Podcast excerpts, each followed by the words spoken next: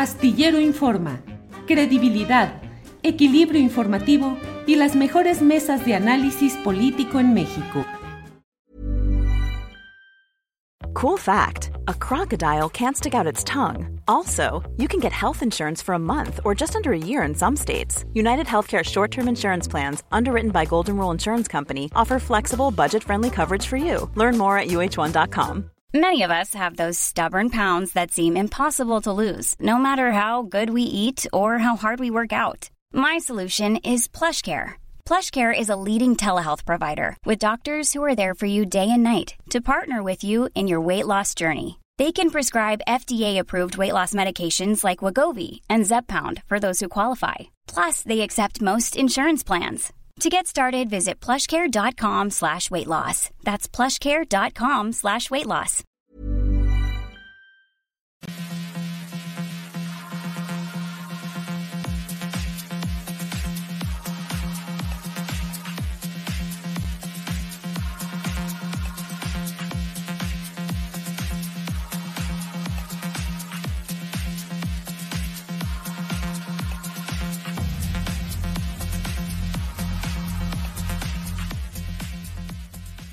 La una de la tarde, la una de la tarde en punto y ya estamos aquí en Astillero Informa en este miércoles 22 de febrero de 2023. Muchas gracias por acompañarnos en esta transmisión en la cual vamos a tener, como siempre, información, análisis, debate, mesa de periodistas y la información más relevante del día.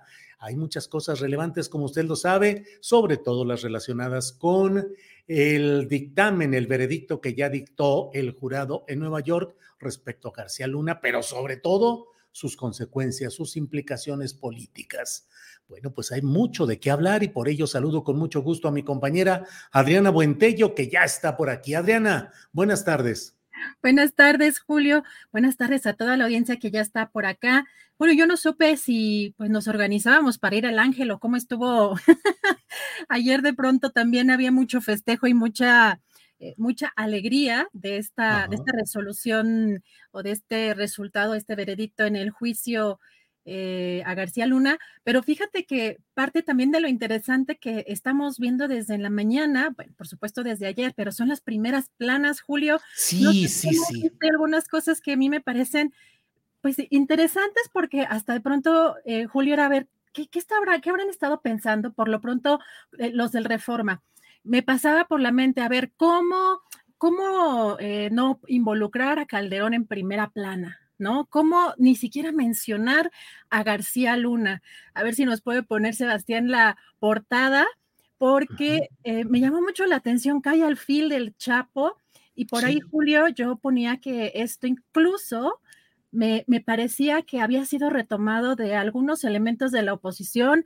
Hay un, no sé si conoces un personaje que se llama es como el Gatel malo, bueno, es, él dice que es el bueno, pero de estos personajes de la, de la oposición, este, creo que se llama Irving Gatel, ¿sí lo ubicas? Sí, sí, sí, sí, sí, sí, lo ubico, sí.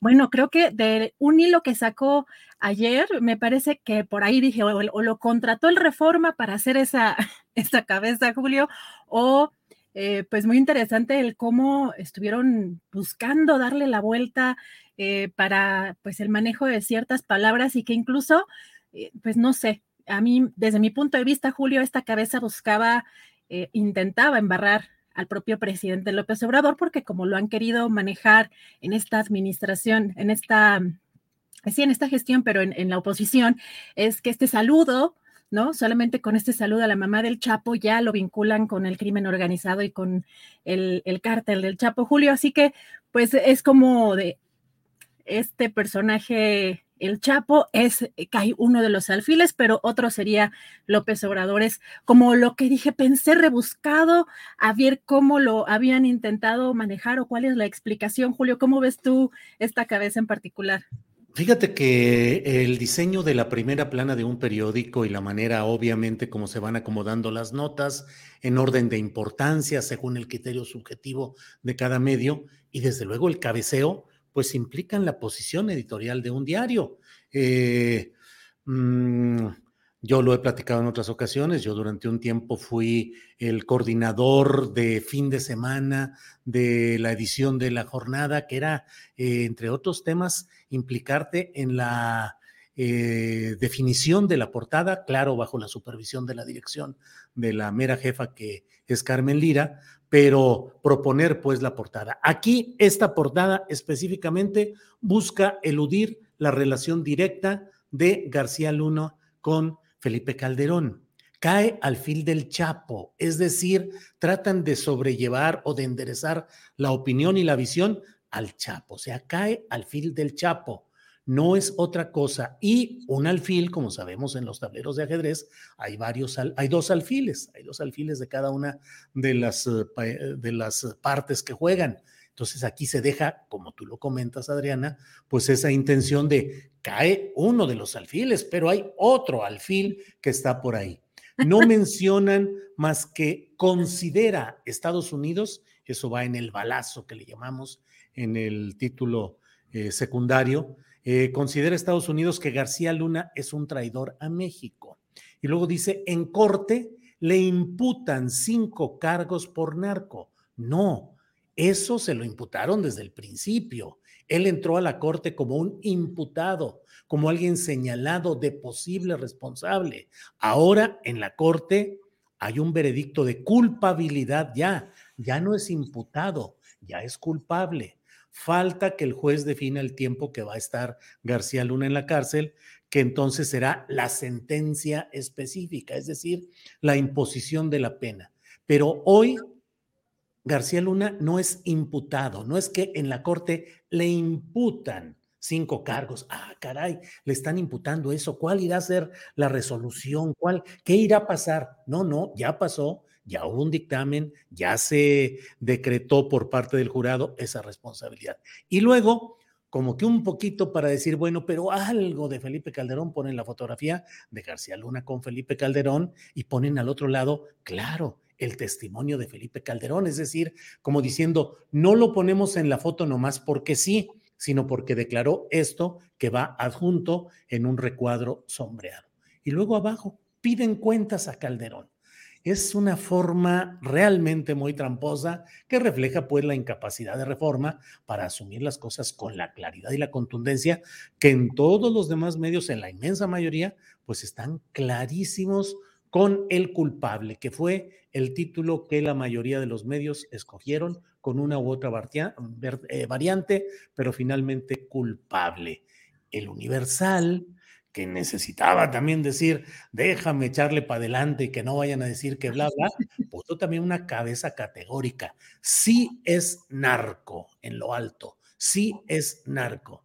Y la jornada pues se aventó un tiro con la caricatura de Hernández en la cual se ve ahí Felipe Calderón como recluso con las manos esposadas y una bola de esas de recluso, las bolas de acero atadas con una cadena a un tobillo, pero esa bola es la cara de García Luna. Ahí está, eh, ahí puedes ver las posturas de cada uno de los medios y a qué están eh, trabajando en su medio editorial respecto a cada situación de estas, Adriana. Pero ahí sí, la, de verdad el reforma, como dicen en, este lenguaje de las redes sociales, sobre todo en este ambiente polarizado, eh, qué maromas habrá echado, qué bárbaro. no, me hubiera yo imaginado una cabeza eh, pues como esta del, reforma, siento que sí le pensaron mucho, Julio, pero eh, fíjate, hoy en la conferencia mañanera la verdad es que no tuvo desperdicio, hubo muchos temas. Pues derivado de, por supuesto, del resultado de, esta, de este veredicto. Y bueno, primero vamos a, ver si te parece, bueno, eh, brevemente, porque ya también fue notaria de ayer la respuesta, el comunicado que sacó eh, Felipe Calderón, eh, donde pues se victimiza, busca, dice que están usando este fallo de García contra García Luna para atacarlo. También dice Julio, entre otras cosas, que ese veredicto pues no demerita su lucha valiente contra el narcotráfico. Y bueno, finalmente pide también que se pongan atención en otras cosas. Pero bueno, no sé tú cómo viste este, este comunicado, porque también eh, llamó mucho la atención el hecho de que, pues dijera, estar del lado de las víctimas, Julio. Sí, sí, es una, es uno de los máximos actos de cinismo de un personaje como Felipe Calderón, que de por sí es un gran cínico en lo general, pero aquí se ha sublimado. Es una pieza maestra de cinismo, porque en primer lugar tiene una gran mentira. Dice, sin embargo, estos son los hechos. No es cierto que sean los hechos, es la versión que él da de sí mismo y una versión llena de incienso que él mismo se arroja a su propia persona y a su propia administración. Porque lo que él dice, y eso no es un hecho, es luché con toda determinación en contra de la delincuencia, jamás negocié ni pacté con criminales. Ah, caray, pero todo este texto, todos estos párrafos, en esencia son la gran fuga, es el gran escape retórico y declarativo de Felipe Calderón. En ningún momento enfrenta lo sustancial, lo que todos los mexicanos queremos saber, que es por qué nombró a Genaro García Luna como secretario de Seguridad Pública, por qué lo mantuvo los seis años, por qué formó con él un binomio operativo espectacular, sólido, consolidado en absoluto, del cual el propio Felipe Calderón jamás emitió una sola sombra de duda, de crítica, de insinuación de algo que le hubiera parecido que estaba mal. Y desde luego, en toda esta gran fuga retórica que se avienta Felipe Calderón, no dice absolutamente nada respecto al tema central. ¿Qué opina del eh, dictamen del veredicto de culpabilidad contra García Luna y las secas acusaciones de haber puesto la institucionalidad mexicana durante ese calderonismo al servicio de un cártel del narcotráfico. No hay vuelta de hoja, pero él se escapa, se escapa, se escapa y se echa rollo. Yo luché, yo hice, yo trabajé, claro que yo cumplí, no hay sombra de duda y además es un perseguido político hasta allá, hasta su refugio en España, donde anda tratando de guarecerse, pues cuando menos de la cascada de comentarios críticos, cuando menos que en las redes sociales le están endilgando a Felipe Calderón, a García Luna, al panismo, al calderonismo, al zabalismo, al foxismo y a todos los involucrados en esta historia que en Estados Unidos ha sido dictaminada ya como altamente delictiva y traición a México. Adriana. Julio, y todavía lavándose o quiere lavarse las manos cuando dice, con la información disponible, tome las medidas eh, de debida diligencia en la integración y operación de equipo de gobierno. Así que bueno, desconociendo y ni siquiera mencionando en este comunicado a García Luna, pero hoy el presidente precisamente dijo que se fue por la tangente. Vamos a escuchar qué fue lo que dijo. Lo que responde ayer Felipe Calderón no tiene nada que ver con el tema en cuestión. Se va por la tangente, se va por lo que ya sabemos. Dijo que él enfrentó con toda la fuerza a la delincuencia. Eso es lo que ha sostenido siempre y es lo que llevó a declarar la guerra contra el narcotráfico, que es un poco lo que sostuvo en su momento Díaz Ordaz después del 68. Yo soy responsable, porque lo que planteó ayer fue eso que ya lo sabíamos. Solo faltó que dijera que la culpa de lo de García, García Luna era mía. Ya todos los corruptos este, se consideran perseguidos pues sí, ahora todo el mundo es perseguido político. En realidad, bueno, pues ya ves a Ricardo Anaya, el primerísimo de todos, vehemente salvador de la patria desde el extranjero, vehemente retórica y denuncia de mil cosas y convocando a los mexicanos a luchar contra este gobierno eh, tiránico, autoritario, hijo de tal por cual, pero él está protegido fuera del país, huyendo. Y lo mismo el propio Felipe Calderón debería de estar este domingo en la marcha que se va a realizar rumbo al Zócalo en el ejercicio de los derechos de los ciudadanos que viven en México y que consideran que las cosas están mal en este terreno electoral y en el de la seguridad eh, pública. De acuerdo, pero pues echar bravatas desde fuera resulta muy cómodo, Adriana. Completamente, Julio. Y también hoy, pues de parte de lo que platicábamos ayer es si García Luna podría revelar, pues más allá o involucrar a, pues esta red o exponer la red de la que formaba parte eh, pues a otros personajes, incluido, em, pues incluidos expresidentes. Y hoy el presidente López Obrador mencionó esto, vamos a escuchar. Todavía hay la posibilidad de que García Luna se declare como testigo. Y yo diría, como presidente de México, por el bien del país, que ojalá y lo haga, a cambio de que informe sobre si recibía órdenes o informaba a los expresidentes, tanto a Fox como a Calderón. A Fox cuando estaba en el AFI y a Calderón cuando era secretario de Seguridad. Y otra cosa también muy importante, que es bueno para México y es bueno también para Estados Unidos. ¿Cuáles eran sus vínculos con las autoridades de Estados Unidos? Porque fue hasta premiado por autoridades de Estados Unidos. Y no puede ser que tampoco supieran, porque lo de rápido y furioso fue una acción concertada. Pues así están las cosas, Adriana, en este terreno de mucha información y mucha discusión y sobre todo analizar lo que está pasando. Así es, Julio, y sigue insistiendo el presidente López Obrador en que Estados Unidos también tenía que saber algo y vamos a dar seguimiento también a todo lo que está pasando. Tenemos más segmentos, pero por lo pronto vamos a entrar con la primera entrevista, Julio. Adelante. Bien, es la una de la tarde con 15 minutos, la una de la tarde con 15 minutos y de inmediato vamos a ir con nuestra primera entrevista de este programa, que es con Epigmenio Ibarra, periodista y productor. Epigmenio, buenas tardes. Buenas tardes, Julio, ¿cómo estás? Bien, Epigmenio, aquí con todas estas noticias que simbran y que mueven al análisis. Ya está la resolución, el, la declaración en el jurado de Nueva York respecto a la culpabilidad de Genaro García Luna.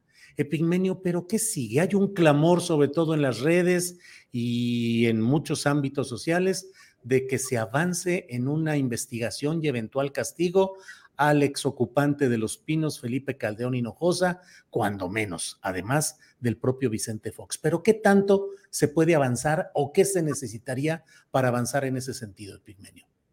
Pues mira, lo primero que hay que saber es que Genaro García Luna era secretario de Vicente Fox.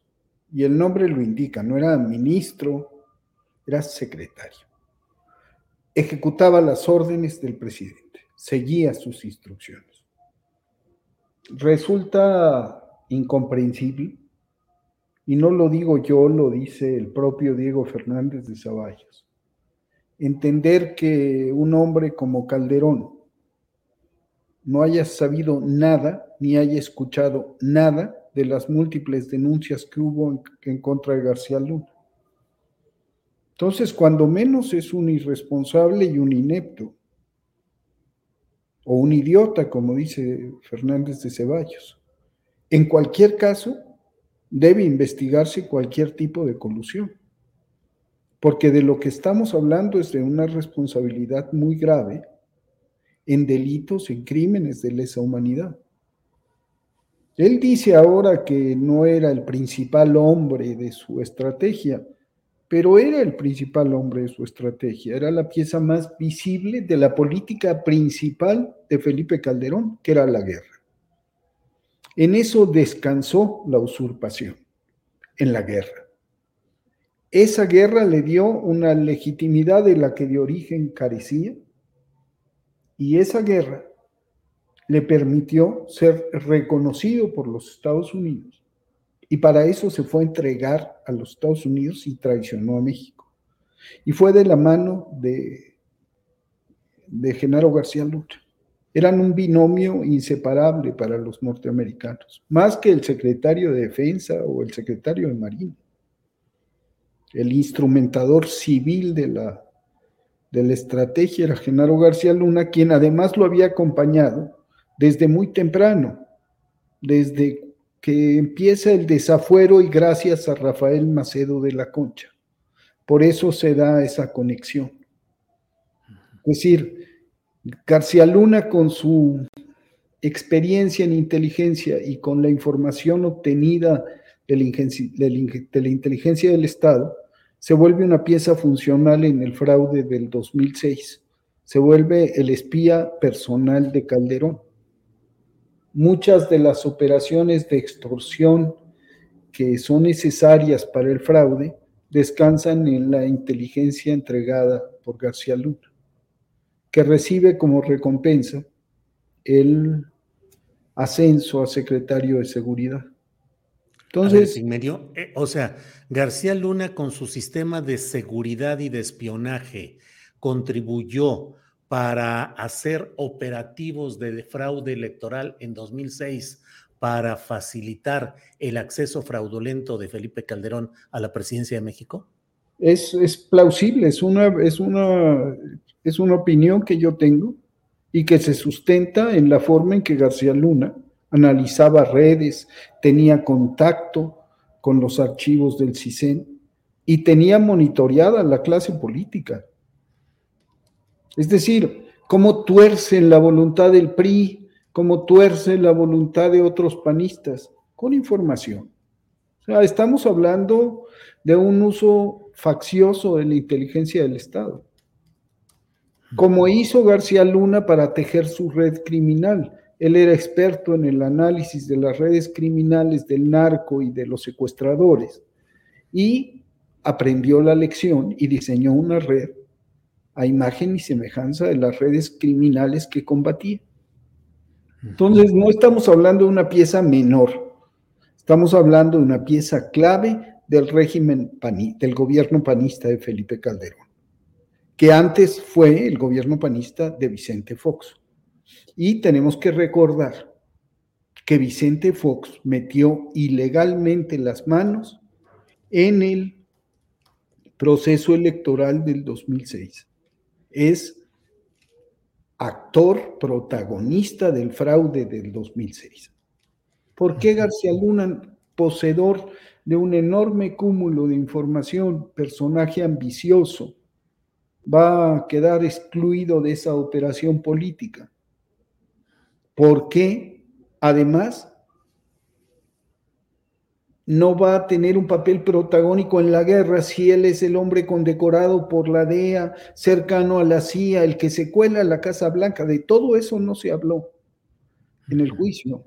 Yo digo que el juicio fue contenido, cuidadosamente administrado por la administración, por el Departamento de Justicia, para que no se hablara de los Estados Unidos de la responsabilidad innegable de los Estados Unidos en la matanza que se produce en México, del fracaso de su estrategia de guerra contra las drogas y para que se avergonzara exclusivamente a México. En eso digo fallaron, porque no se exhibió en ese juicio al país, se exhibió en ese juicio a dos gobiernos panistas y a un régimen, el neoliberal. Epigmenio, ¿qué gana Estados Unidos con haber realizado este juicio iniciado pues por la Fiscalía y con una acumulación de datos de sus agencias? ¿Qué es lo que busca? Eh, si la historia nos permite ser absolutamente escépticos, no podemos eh, suponer que solo el afán de una justicia eh, límpida es lo que promueve a estas acciones en Estados Unidos. ¿Qué es lo que crees que puede haber en el fondo en todo este proceso? Mira, hay un interés geopolítico claro. Presentar a México otra vez como el malo de la película, el nido de víboras, y que la prensa pueda exponer la corrupción y la decadencia de este país y ocultar la decadencia de su país, donde 80 mil personas mueren por consumo de fentanilo, donde las calles son un desastre y donde por otro lado nadie habla ni una palabra de los cárteles norteamericanos de la droga dirigidos por personajes con apellido anglosajón. De eso no se habló. Como no se habló de la responsabilidad de la DEA, de la ATF, de la CIA, en la expansión del crimen organizado. Es de todo sabido que la CIA utilizó a Pablo Escobar para financiar operaciones de la contra en Nicaragua y de los escuadrones de la muerte en El Salvador. La conexión entre dinero del narco y este, operaciones encubiertas del gobierno de los Estados Unidos es, una, es algo muy conocido.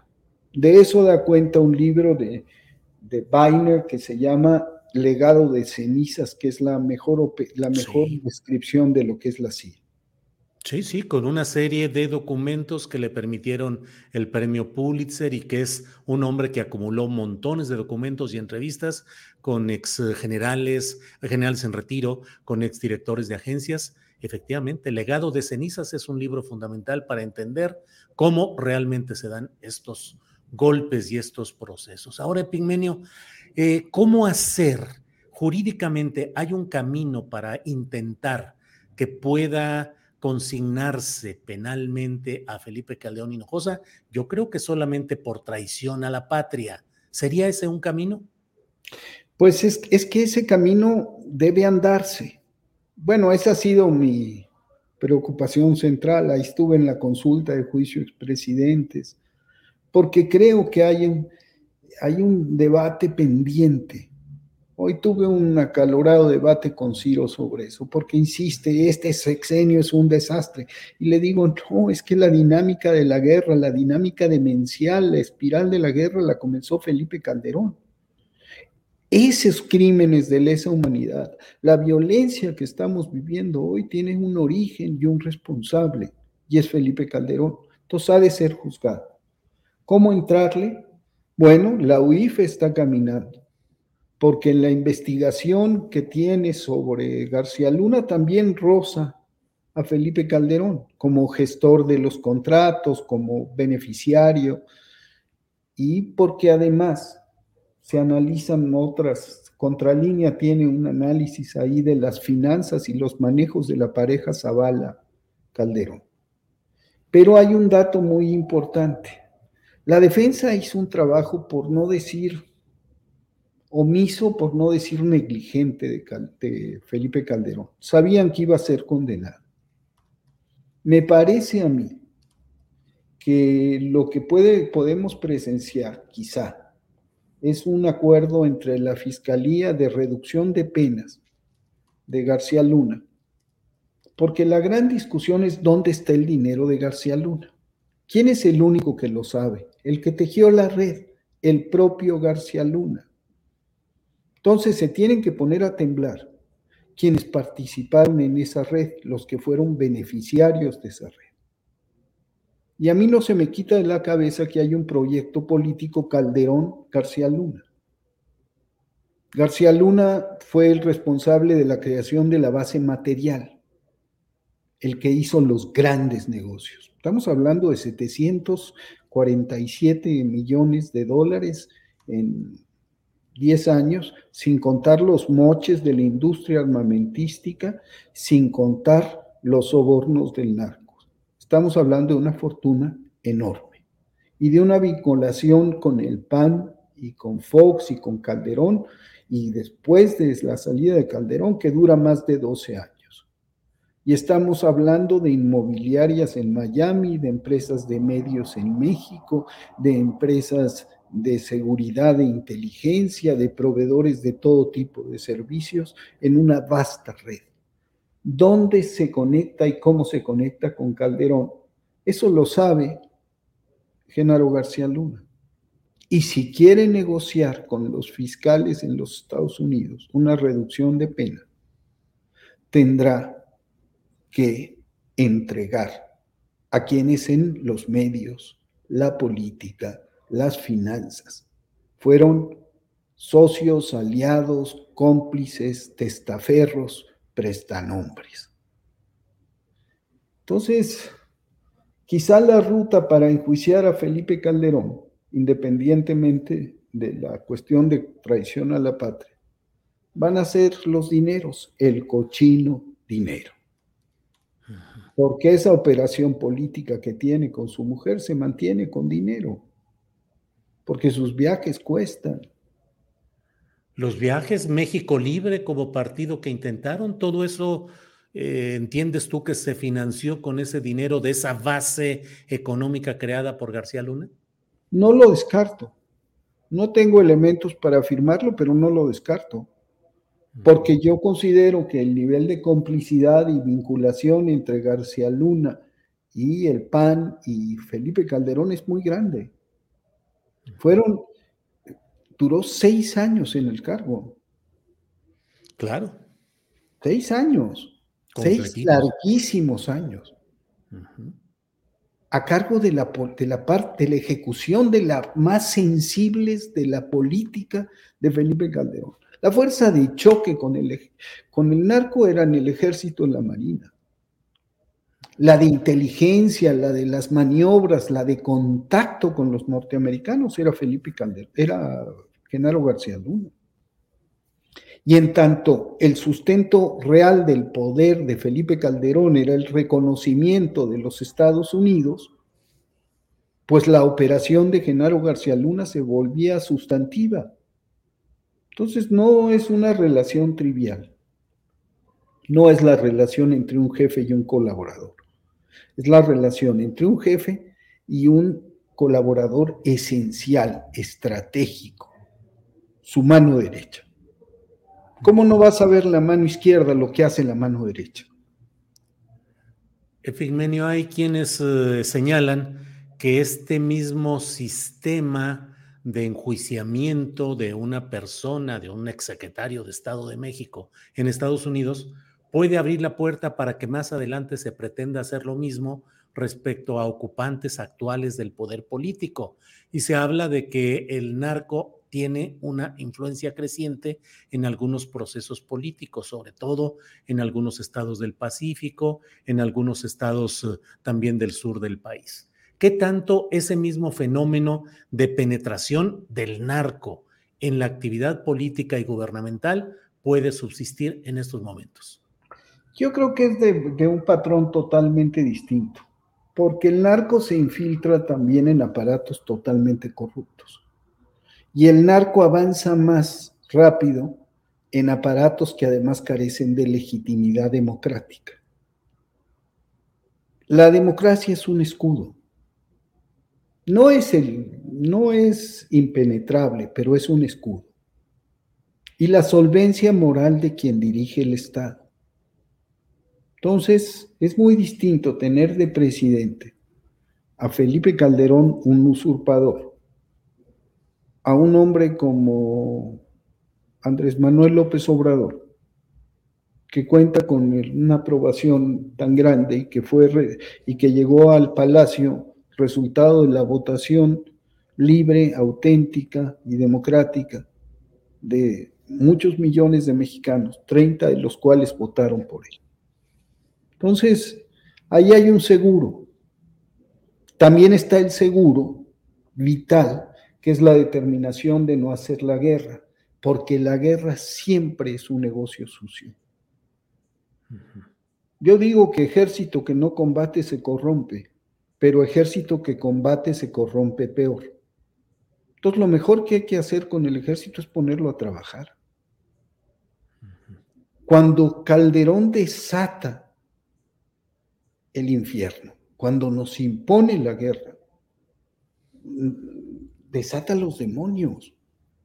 Y las guerras no se acaban. Las guerras generan más guerra. La muerte ceba a los individuos. Y vulnera el principio fundamental de convivencia, que es el respeto a la vida humana. Calderón no tenía ningún respeto a la vida humana. Igual que Genaro García Luna. Las, las bajas colaterales son la invención de esos para los que la guerra es un instrumento. Epigmenio, eh, algunos opinantes como Carlos Loret de Mola dicen que ahora lo que se va a hacer de aquí a las elecciones es garcialunizar el debate y que todo esto va a ser utilizado como un instrumento contra la oposición rumbo a 2024. Finalmente, ¿es legítimo garcialunizar este debate? No, hombre. el que García, Lunizó el país fue Calderón y Loret. De eso está, estamos hablando de desgarcialunizar. De desgarcialunizar al país. Ah. No más criminales a cargo de la seguridad pública. Estamos hablando de eso. El debate político electoral se nutre de otras cosas, no de trampas, no con un pueblo consciente. La gente ya sabía quién era García Luna. La gente opera como ese jurado ciudadano de 12 personas, al que le ocultaron muchas cosas, pero que tomó una decisión. Hizo justicia incompleta, pero justicia al fin. La gente que va a las elecciones, ¿a poco no sabe quién es el PAN? ¿A poco se cree que le pidan su voto esos que lo desprecian, que la desprecian, que la consideran inculta, ignorante, que ha dicho hasta el cansancio que solamente los ignorantes y los estúpidos votan por López Obrador? Entonces, no, no, Loret, entiendo que esté mal, debe estar muy preocupado debe estar temblando y con razón. ¿Por qué? ¿Por qué? Pues porque fue un instrumento ligado a García Luna. En la García Lunización del país, Loret fue clave. Fue un aliado clave. Hoy le decía a Ciro, a ver, yo no entiendo por qué no fue cesado de manera fulminante cuando cuando el montaje de Florence Cassés. Porque era instrumental, porque García Luna era necesario, como era necesario difundir los hechos de García Luna, como era necesario que la foto de Arturo Beltrán Leiva con billetes en el pecho fuera difundida. O que se hiciera esta exploración de Culiacán con chaleco antibalas buscando al Chapo. Aquí, aquí la guerra se volvió un espectáculo. Vaya. Epigmenio, eh, te agradezco mucho la posibilidad de platicar en esta ocasión. A reserva de lo que desees agregar, yo nada más cierro insistiendo en esta pregunta. ¿Hay espacio y hay posibilidad política y judicial para que realmente veamos procesado a Felipe Calderón o es algo muy lejano en las posibilidades? Mira, como jefe de Estado López Obrador, y yo lo entiendo, aunque diferimos en eso, él dice que tiene que mirar hacia adelante y no hacia atrás. Y se ha negado a encauzar a los presidentes, a los expresidentes. Yo digo que el país necesita, la justicia en este país necesita verse concretada en al menos tres cosas. Uno, la recuperación de los recursos que sustrajo García Luna y el desmantelamiento de su red criminal. Dos, el decir lo que los norteamericanos callaron, que ya lo está haciendo López Obrador y que ahí vamos varios haciéndolo también. Y tres, investigar y procesar al menos a Felipe Calderón y a Vicente Fox. Y también a Enrique Peña Nieto porque los tres tienen la misma matriz. Y entonces, para que haya paz y justicia plena en nuestro país, yo sí me pronuncio porque Felipe Calderón sea llevado ante un juez. Espero que se pueda. Y por lo pronto, desde mi muy humilde posición, yo no lo voy a soltar hasta que lo agarren. Bien. Pues Epigmenio, muchas gracias por esta oportunidad de platicar. Eh, gracias y pues seguimos atentos a lo que aquí siga sucediendo, Epigmenio. Gracias a ti, Julio, por la oportunidad, al contrario. Que estés bien. Buenas tardes. Un abrazo. Gracias. Bien, es la una de la tarde con 38 minutos. Una de la tarde con 38 minutos en esta emisión de Astillero Informa correspondiente al miércoles 22 de febrero. Vamos a entrar en unos segunditos más a nuestra siguiente em, a nuestro siguiente espacio, a nuestra siguiente entrevista, que se refiere a un libro publicado por Noé Zabaleta, periodista. En su libro es Las Buscadoras, madres que buscan personas desaparecidas a causa de la violencia en México. Noé Zabaleta, que ya está por aquí. Noé, buenas tardes. Julio, muy buenas tardes. ¿Cómo estás? Agradecido por el espacio que, que me brindas. Eh, aquí andamos estrenando ahora libro con las buscadoras. Eh, sí. ¿De qué trata? ¿Qué aporta? ¿Cómo lo hiciste, Noé, por favor? Sí, mira, es un libro doloroso, cruel, que narra de primera voz de las madres de, que buscan a sus hijos desaparecidos, el viacruces que tienen que vivir.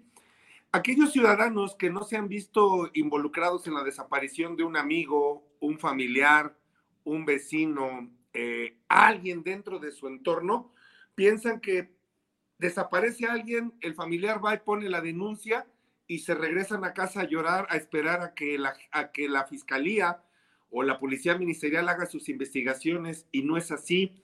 Son estas madres quien buscan a sus hijos debajo de la tierra, en barrancos, en casas de seguridad, en narcoranchos, este, en, dentro de las cárceles, dentro de los centros penitenciarios de nuestro país, en hospitales, y que nosotros a veces nada más las vemos marchar o tomar por campamento el, Zócalo frente a Palacio Nacional o ir a, gritar este, improperios a la Fiscalía General de la República o a las fiscalías estatales, pero no, hacen otro, otro trabajo y los mueve el amor de madre.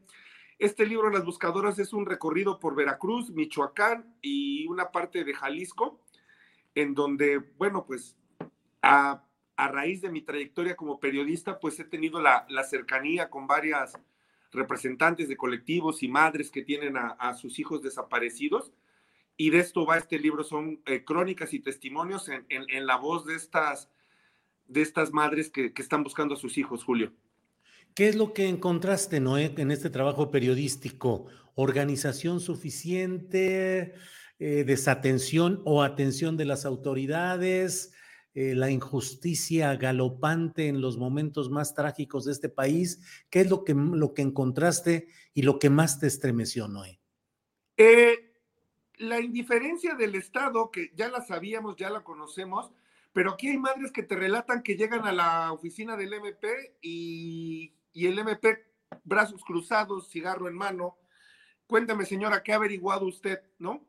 O de estas señoras que les llegó información que hay un, eh, una fosa clandestina en, tal municipio o que hay un, este, una casa de seguridad donde pudieron haber sido enterrados cuerpos y las policías ministeriales les responden, bueno, sí, pero pues, no tenemos cómo ir, necesitamos dinero para la gasolina. Y obviamente no piden 500 pesos ni 300 pesos para la gasolina, o sea, piden, piden cantidades equivalentes a lo que una madre pudiera obtener en una quincena o en un mes de salario. Eh, hay un capítulo que a mí me impacta mucho y, que creo que también al lector le puede dar mucha luz de este trabajo inalcanzable de, las madres. Es la entrada a una cárcel en Michoacán, en donde madres de desaparecidos, así como tú estamos hablando de frente a frente, aunque bueno, desde la virtualidad, estas madres en Tacámbaro encaran a violadores, secuestradores, asesinos, jefes de sicarios, probablemente un jefe de plaza, y cara a cara, a un metro y medio de distancia, bueno, le muestran una ficha de la extinta PGR o simplemente la fotografía del hijo o la hija y dicen, bueno, nosotros no buscamos culpables, queremos saber si has visto a mi hija o has visto a mi hijo o si sabes qué pudo haber pasado con él o con ella, dónde está, a dónde se la llevaron. Y ya no en un tema de procuración de justicia, sino ya en un tema de cerrar el dolor o cerrar eh, este si se trata de un tema luctuoso, saber dónde fueron a dejar los restos, rescatar esos restos óseos, cráneo, osamenta, lo que quede, lo que haya, y darles una cristiana sepultura para ir a donde llorarles el 10 de mayo, para ir a donde llevar un par de flores el, día del cumpleaños del joven o la jovencita desaparecida, o, o, mínimo darle cristiana sepultura, ¿no? Como, como pues se tendría que hacer normalmente cuando alguien cuando alguien pierde la, vida, este Julio?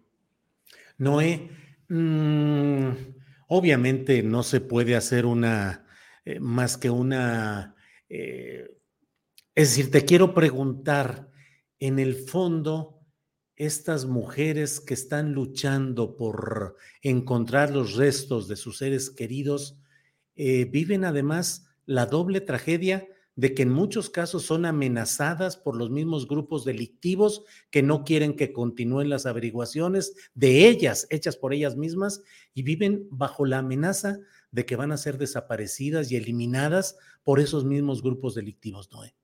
Sí, claro, Julio. Hay varios casos. A mí ahorita me viene a la mente eh, el caso de Elba Díaz, una mujer del norte de Veracruz que desde hace varios años está buscando a Brian Hernández, un menor de 17 años cuyo único pecado fue atender una oferta de trabajo de un cartel pegado en una caseta telefónica en Poza Rica que ofrecía 400 pesos diarios por irse a hacer cargo de un carrito de hamburguesas en la tarde-noche.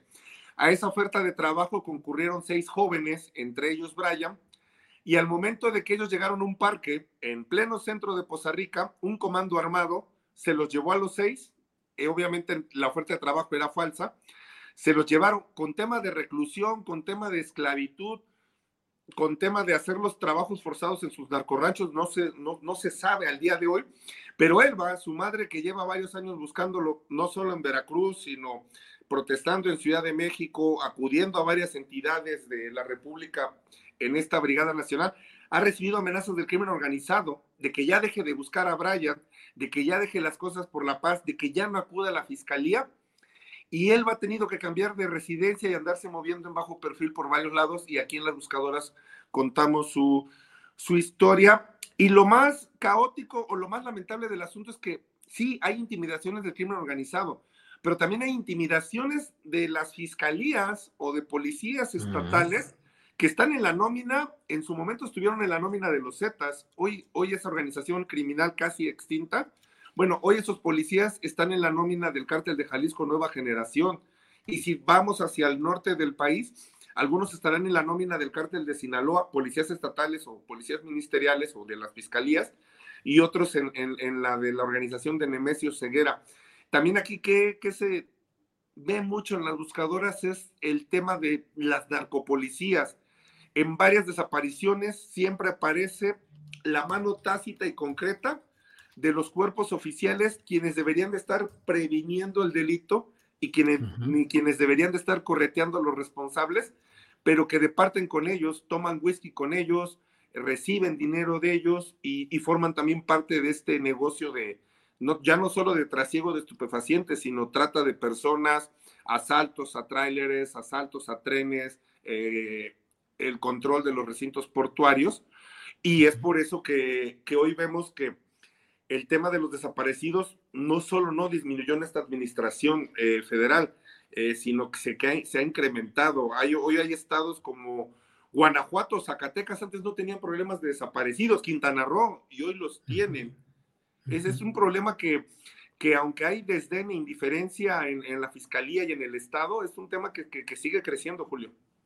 ¿Y por qué, Noé? ¿A qué se puede atribuir el hecho de que aumente este tipo de desapariciones? Mujeres que desafortunadamente suele pensarse en que son para trata de personas, pero hombres, varones, jóvenes, que hay quienes dicen que son eh, pues virtualmente eh, reclutados como personal joven para incorporarse forzadamente a las filas del crimen organizado. ¿Cuáles serían los patrones de estas conductas que tú has ido viendo en esta investigación, Noé? Julio, el primero es la impunidad. A ver, eh, yo de 10, 10, 11 años que llevo cubriendo crimen organizado, corrupción, vejaciones a derechos humanos y por ende desaparecidos, solamente conozco en todo el país cuatro casos de desaparecidos que fueron ya hallados en, fosas clandestinas, plenamente identificados y ya volvieron a, su casa. Eh, cuatro de, casos que yo en su momento, se puede decir, acompañé, acompañé como periodista. Eh, de otros que así he oído, no, no llegarán a 20, porque me tocó documentarlos de lejos o de oídas o que leí con otros colegas. Ese es un, es un patrón, el tema de la impunidad. Dos, varios de los encargados de desapariciones hoy ya están muertos. Me refiero a la estela de terror que sembró durante la primera mitad del sexenio de Javier Duarte la organización criminal de los Zetas. Los Zetas tuvieron una especie de limpieza social o limpieza criminal a manos de gente nueva y del cártel de Jalisco Nueva Generación, quienes en su momento desaparecieron a decenas de jóvenes en Jalapa, Veracruz, en Poza Rica, en Tamaulipas, en el sur de Veracruz, en esta zona de montañosa limítrofe entre Veracruz y Puebla. Muchos ya están bajo tierra, otros ya están incluso sicarios desaparecidos y otros están bajo la cárcel sin ganas de hablar. Este, otra cosa es que mm, siempre se ha hablado, Julio, de la depuración de policías, gobiernos van y vienen, eh, gobiernos azules, gobiernos rojos, hoy gobiernos guinda, y en las comandancias de la policía lo único que vemos son rotaciones. El comandante corrupto de tal demarcación costera, pues ahora lo vamos a mandar a la montaña. Y ya mandamos ese falso discurso de que ya depuramos. El policía municipal que descubrimos que tenía ligas con el cártel de Jalisco, lo corremos. Ok, lo corrimos de tal municipio. Y al rato aparece como policía estatal en el norte del estado o en el sur de la entidad, llámese Veracruz, llámese Jalisco. A mí me tocó ver un caso en Jalisco de unos policías acusados de desaparición forzada en Tonalá. Y fueron despedidos de ahí por desaparición, se les giró orden de aprehensión por desaparición forzada, no los encontraron, y un año y medio después estaban, estaban dados de, altos, de alta como policías en activos en Ocotlán, al otro lado del estado de Jalisco. Entonces, hay una simulación en la, desaparición de policías y es una realidad que debe de haber policías honrados, debe de haber policías buenos, yo no tengo ninguna duda de ello, pero varios comandantes, varios delegados policíacos, pues están a la orden y en la nómina de las organizaciones criminales que hoy rigen en nuestro país y que no son más de tres, que es Cártel de Jalisco, Cártel de Sinaloa y, las, y el cártel del noreste de este ladito del Golfo de México, Julio. Ese es, ese es uno de los grandes problemas. Y también que a nivel Estado se ha girado un discurso oficial de que el desaparecido desaparece por algo, porque están malos pasos, porque vende drogas, porque eh, quedó a deber estupefacientes, porque si es jovencita, porque está en temas de prostitución o es novia de un sicario, o este, ella solita se metió en problemas y demás. Y aquí en las buscadoras hay testimonios fieles y reconstruidos paso a paso de cómo jóvenes y jovencitas fueron víctimas de este tsunami de violencia en las reconfiguraciones criminales de la extinción de los Zetas, el empoderamiento del cártel de Jalisco, la expansión del cártel de Sinaloa, y que estos jóvenes y jovencitas inocentes fueron tragados o fueron partes, como decía Felipe Calderón, de estos daños colaterales, ¿no? Claro, claro. Pues Noé, ahí está este libro editado por Harper Collins. Eh, seguramente un libro vibrante, difícil, dramático, pero pues es la realidad de nuestro país. Las buscadoras, madres que buscan personas desaparecidas en México. Noé, te agradezco mucho esta oportunidad de platicar y ya estaremos viendo lo que sigue en estas historias de las madres buscadoras, Noé. No, Julio, gracias a ti por el espacio y como tú bien lo apuntas, es un libro cruel, doloroso, pero también hecho con el corazón y también sirva de homenaje y, de reconocimiento a estas madres que están haciendo el trabajo que te digo, el Estado no quiere y no se le ven ganas de querer hacerlo. Te mando un abrazo. Gracias, Noé. Igualmente. Hasta pronto. Hasta luego. Bien, es la una de la tarde con 52 minutos. Vamos a nuestra siguiente entrevista. Vamos a hablar con la periodista Jimena Garmendia, que es columnista de SDP Noticias y en su portal de Sobrecargo Informa. Jimena, buenas tardes. Hola, muy buenas tardes a ti y a tu auditorio, Julio.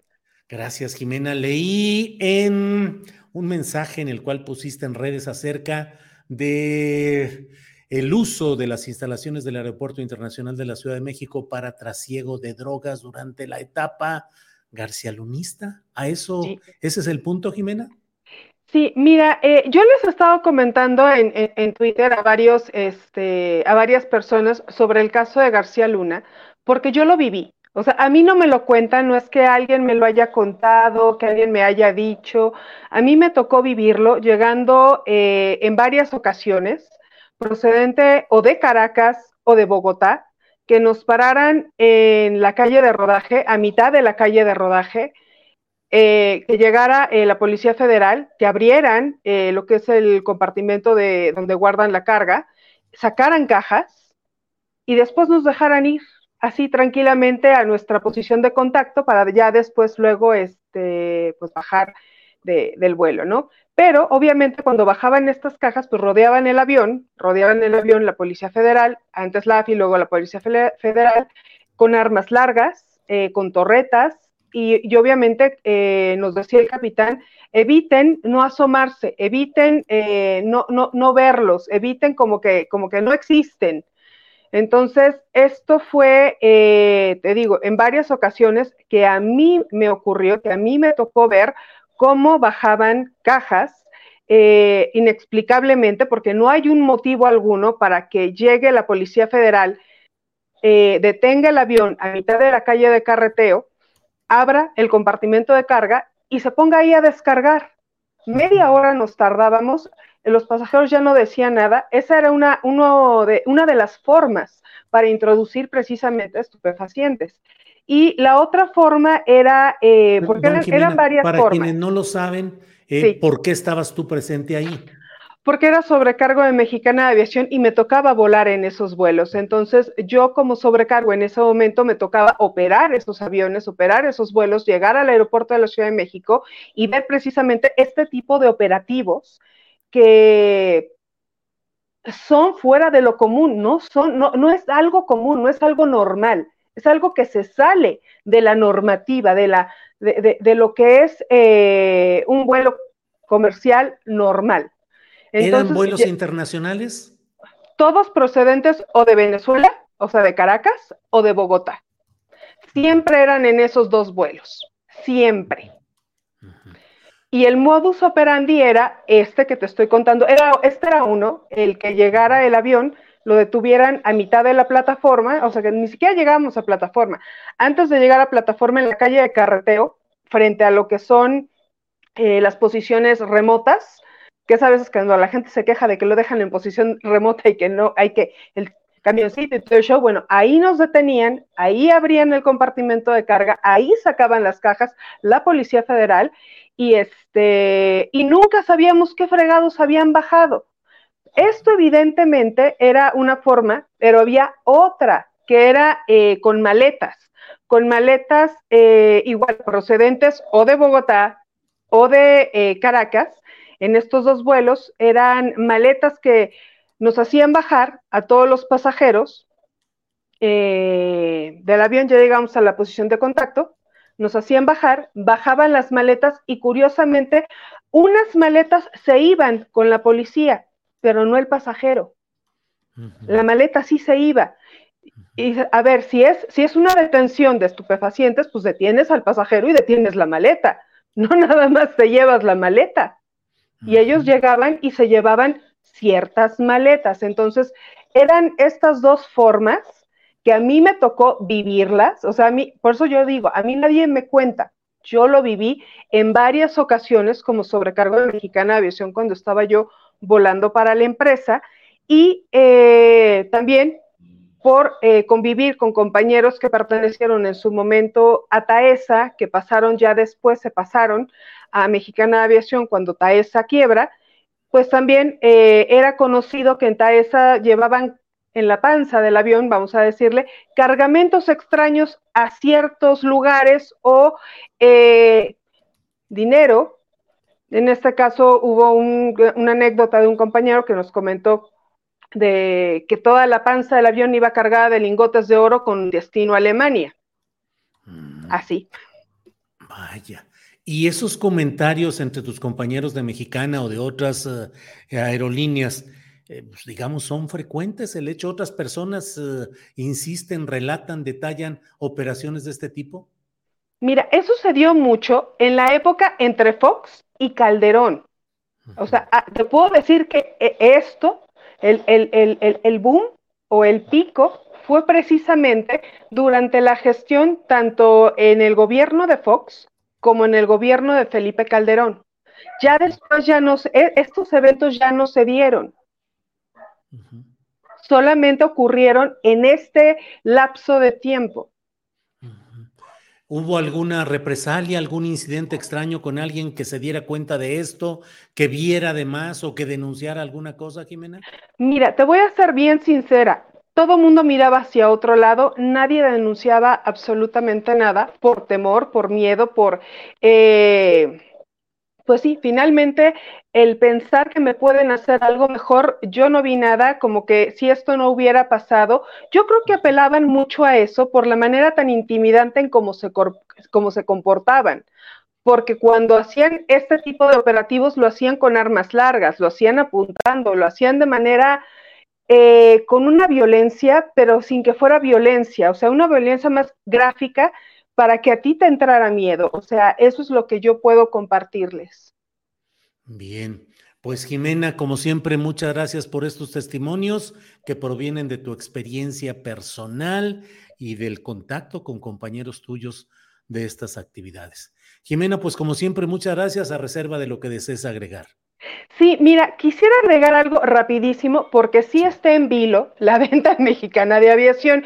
Y quiero aclarar algo porque me, parece increíble que un ex representante sindical como lo es Iván Enríquez, que tuviste el gusto de entrevistarlo, fue compañero mío, fuimos parte de la misma gestión en NASA de México, yo como secretaria de actas, él como secretario de Trabajo interino, pero me sorprende que desconozca el artículo 15 del estatuto que es nuestra ley interna en el cual los sobrecargos jubilados son agremiados al sindicato y hubo una asamblea el 5 de enero en la cual por mayoría se aprobó la venta de los bienes y la marca de Mexicana de Aviación. Ahora, este grupo de, son casi menos de 200 sobrecargos representados por un abogado, eh, lo que quieren es eh, ellos cobrar sin que el resto de los trabajadores cobremos, pero ellos no tienen ningún bien embargado. Apenas el 22 de noviembre interpusieron un amparo precisamente eh, para pedir los bienes, para eh, hacer eh, el embargo de los bienes, porque no tienen bienes. Ahora, no se está pidiendo por parte del gobierno federal el desistimiento de los laudos. Lo que se está pidiendo a los que tienen embargados bienes de la empresa, como son los sindicatos y la AJTIM, es el desistimiento de los embargos para poder proceder a la venta de la marca y de los bienes. Bien. Jimena, pues como siempre, muchas gracias por tener esta voz tuya y esta visión. Y bueno, seguimos adelante. Gracias, Jimena. Muchísimas gracias y un saludo a tu auditorio. Gracias, hasta luego. Vamos a un pequeñito comercial y regresamos en segundos para la mesa de periodismo que ya está listísima. Regresamos.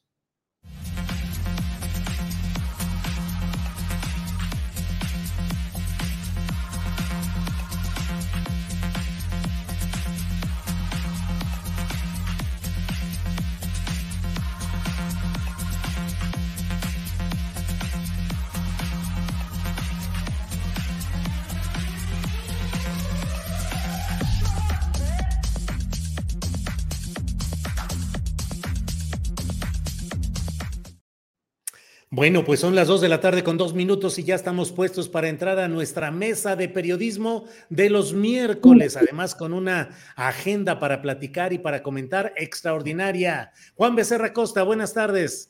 Muy buenas tardes, Julio. Qué gusto saludarte a ti, Alberto, Arturo, a quienes nos acompañan esta tarde. Le mando también un abrazo a Adriana. Sí, vaya, vaya que hay temas, ¿eh? De dónde rascar. Vaya que hay temas. Sí, no hay ni para dónde hacernos. Hoy hay temas obligados. Arturo Cano, buenas tardes.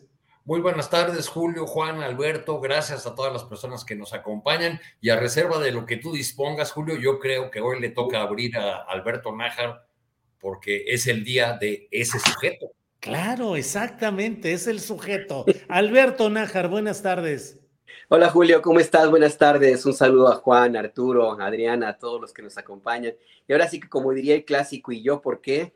Pues usted, ¿por qué? Porque usted siempre habla de ese sujeto impresentable, Felipe Calderón, y aunque eh, la declaratoria de culpabilidad que se dio en el jurado de Nueva York se refiere específicamente a Genaro García Luna, bueno, pues el rebote es ineludible. En la primera plana del periódico La Jornada, hoy está una extraordinaria caricatura de Hernández en la cual se muestra pues a ese sujeto vestido con traje de faena carcelaria, con las manos esposadas y con una bola de hierro, bueno, lo que haría ser una bola de hierro, de esas que llevan atadas al tobillo los prisioneros, con la cara de García Luna. ¿Para quién es el mayor impacto? ¿Para el sujeto Felipe Calderón, Alberto Nájar? Mira, eh, pero primero magistral, magistral la caricatura de Pepito de Monero Hernández, la verdad que sí, es eh, de, las muchísimas que tiene de esta naturaleza, pero esta sí se lleva, se lleva todas las palmas. Yo creo que este, este impresentable sujeto, eh, sí, tiene un impacto fuerte, aunque yo no sé hasta dónde finalmente esto represente algo que pueda anularlo políticamente hablando, porque, bueno, si ustedes leyeron la cínica, cínica carta que envió ayer desde, desde algún viñedo de España, la verdad es que uno no deja de pensar, de sorprenderse. Yo al menos sé que es un sujeto que, que no tiene escrúpulos, Sé que es un sujeto de mala entraña, que es de mecha corta, que básicamente pues traiciona a todo el mundo, se ha traicionado a sí mismo, pues, no, ¿por qué no va a traicionar a los demás? Pero eso de llegar al extremo de escribir que él siempre eh, cumplió la ley, pero sobre todo que dijo que siempre estuvo del lado de las víctimas, sobrepasa rebasa cualquier eh, calificativo, yo creo que la eh, que pueda eh, concebirse hasta, hasta este momento.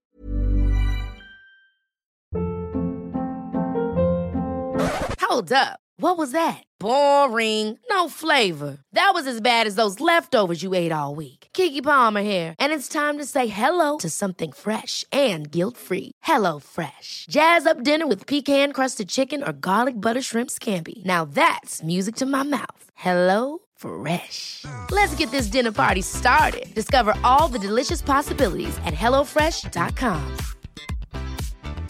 Hey, it's Ryan Reynolds, and I'm here with Keith, co star of my upcoming film, If, only in theaters, May 17th. Do you want to tell people the big news? All right, I'll do it. Sign up now and you'll get unlimited for $15 a month in six months of Paramount Plus Essential Plan on us. Mintmobile.com slash switch. Upfront payment of $45 equivalent to $15 per month. Unlimited over 40 gigabytes per month. Face lower speeds. Videos at 480p. Active Mint customers by 531.24 get six months of Paramount Plus Essential Plan. Auto renews after six months. Offer ends May 31st, 2024. Separate Paramount Plus registration required. Terms and conditions apply if rated PG. Creo que la Real Academia, Academia de la Lengua tendría que buscar alguna nueva definición de cinismo. No sé, ya ves que hay eh, cantinfle, hay, ¿qué, ¿cómo se llama el verbo cantinflear? Pues pudiera ser calderonear, ¿no? También este, este, este verbo eh, que significaría al personaje, persona que cae en la más profunda miseria, en la más profunda miseria y humana, por supuesto, y no se da cuenta de que está allí o pretenden no darse cuenta de que está allí. Entonces, a, mí me parece que, en, el aspecto eh, personal, pues no hay nada más que hacer, pues él ya ha caído hasta lo más bajo, tal vez puede caer todavía más, todavía más, pero pues por lo pronto llegó a un fondo de que, del cual, pues no sé si realmente se dé cuenta de que está allí. Políticamente hablando, pues yo creo que sí es un golpe importante, es un golpe importante, aunque ahí va a depender también mucho hasta dónde llegue los pasos siguientes en el proceso o el, tras el resultado del, del veredicto a Genaro García Luna, porque si bien es cierto que este, este eh, García Luna, pues es la cara, la cara eh, más impresentable del ya de por sí impresentable gobierno, del, impresentable sujeto, pues también es verdad que no fue el único y que Felipe del Sagrado Corazón de Jesús Calderón Hinojosa no fue el único, el único actor en ese eh, periodo oscurísimo de la historia de nuestro país. Hay todavía varios Genaros García Luna que andan por ahí vivitos y coleandos chiquitos o grandotes, pero que están allí.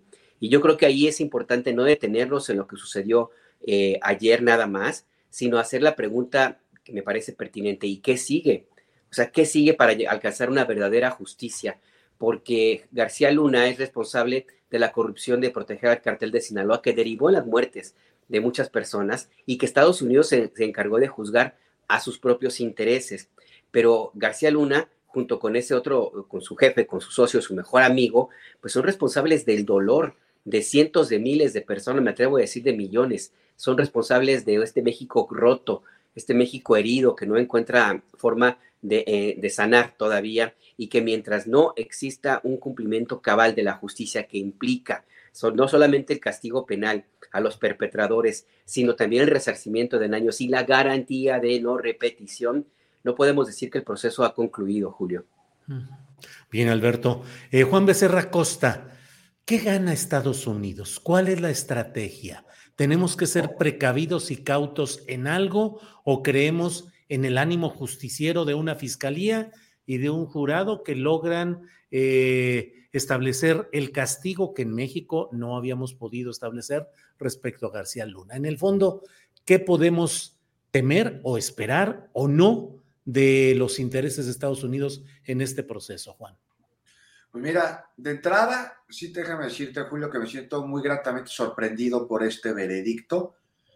Uno que cambia las cosas, que muestra que se está dando ahí algún tipo de cambio y que tendría que responder de alguna manera a lo que estás preguntando, que es a qué le conviene a Estados Unidos alrededor de todo este juicio y abre la posibilidad de una serie de pugnas internas con respecto al manejo de las políticas antidrogas y de lo que nadie habla, pero ahí está y que es el elefante en la sala, que es la distribución de las mismas, que varias ocasiones hemos hablado de este tema aquí, diciendo así a grandes rasgos que parece que allá se distribuyen solitas, porque más allá de algún camello de algún agente de alguna agencia federal, no hemos visto que agarren a, a un capo y por supuesto que allá se distribuye. Entonces, pues vete tú a saber qué mareas se están moviendo allá abajo y qué cambios de estafeta se están llevando a cabo. De eso hablaba con un especialista justo hace, hace algunas horas, un especialista allá en los Estados Unidos. Y mira, de entrada mucha duda había, este, reserva sin duda con respecto al veredicto, existía el temor de que no fuese uno pues condenatorio debido a que el caso de la fiscalía estaba construido principalmente sobre testimonios. Y como mencionamos también aquí hace unos días, pues lo mismo sucedió en los juicios contra la mafia italo-estadounidense y los capos fueron condenados porque es que no solo es el testimonio, sino que este testimonio se sume a los hechos que ya se conocen y que sea congruente este, con aquello de lo que ya se tiene conocimiento de un caso en específico como este del el trasiego de las drogas, de la colaboración con un grupo criminal. Ahí está también el cargo del que menos se ha hablado mediáticamente, que es el de falsedad ahí en declaraciones. Y en este juicio los testimonios aportaron detalles que a entender mejor el entramado de crimen. Ahora, que los testigos sean criminales, pues sí, una vez más, criminales son los que hacen los tratos con García Luna, ni modo que llevaran sus negocios con pastorcitos. Pero el culpable, sí, y esto no debe cerrar el caso, Julio, con respecto a lo que me preguntabas al principio, tiene que abrirlo en las direcciones a las que la inercia del juicio lleva. Pues digo que es una gran pregunta, porque este juicio abre mareas. ¿Y a dónde van a llevar esas mareas y en qué le conviene a Estados Unidos que se destapen estas cloacas? Este, ¿Cómo llevarán a los involucrados, a los participantes, a los cómplices de este lado de la frontera, pero también del otro, de los Estados Unidos, aunque estén en España, ¿no? Este, y bueno, pues mal momento para hacer del PAN ahora y de oposición en general, me parece, porque ya que pues andan muy unidos, el PRI tendría que preguntarse si le conviene que lo identifique con el PAN. Imagina, imagínate lo que está abriendo este juicio, Julio, que el PRI, el bully mayor, el papá de los partidos transas en el imaginario nacional, tú dices PRI y te viene a la cabeza pues, todo tipo de tropelías. Y bueno, pues decir que no le conviene que lo identifique con el PAN, pues ya estamos hablando de palabras mayores. No sé si nos estamos dando cuenta todavía de las enormes implicaciones que tiene este juicio. ¿no? Ya hablaremos más adelante a ver con qué, con qué cara van a, a, su marcha el próximo domingo. Pero ya rápido, Julio, déjame decirte. Sí. Declarado culpable por un jurado en Estados Unidos. Estamos hablando de que ya se estaba legalmente gobierno que tiene las manos manchadas de sangre. Y lo que fue una mala llamada guerra contra el narco, que no lo fue así, que tuvo como intención primordial el que Felipe Calderón se legitimizara un gobierno que se robó, que fue fraudulento desde el primer día, no fue una guerra contra el narco, una guerra contra el narco, sino fue una operación criminal con la que un gobierno se convirtió en narcogobierno y en colusión con el cártel de Sinaloa se enfrentó con otros grupos criminales antagónicos al primero. Hasta allá debe dirigirse ahora la justicia y que no se cierre con la celda ahí de García Luna, este caso cuya verdad comienza a revelarse y en el que la justicia aún tiene varios pendientes, porque no solo son las drogas y el dinero, están los muertos y están los desplazados, miles de ellos a causa de la desestabilización generada por este asunto y entonces esto pues no se queda así, tiene que seguir, va a seguir. ¿En qué le conviene a Estados Unidos?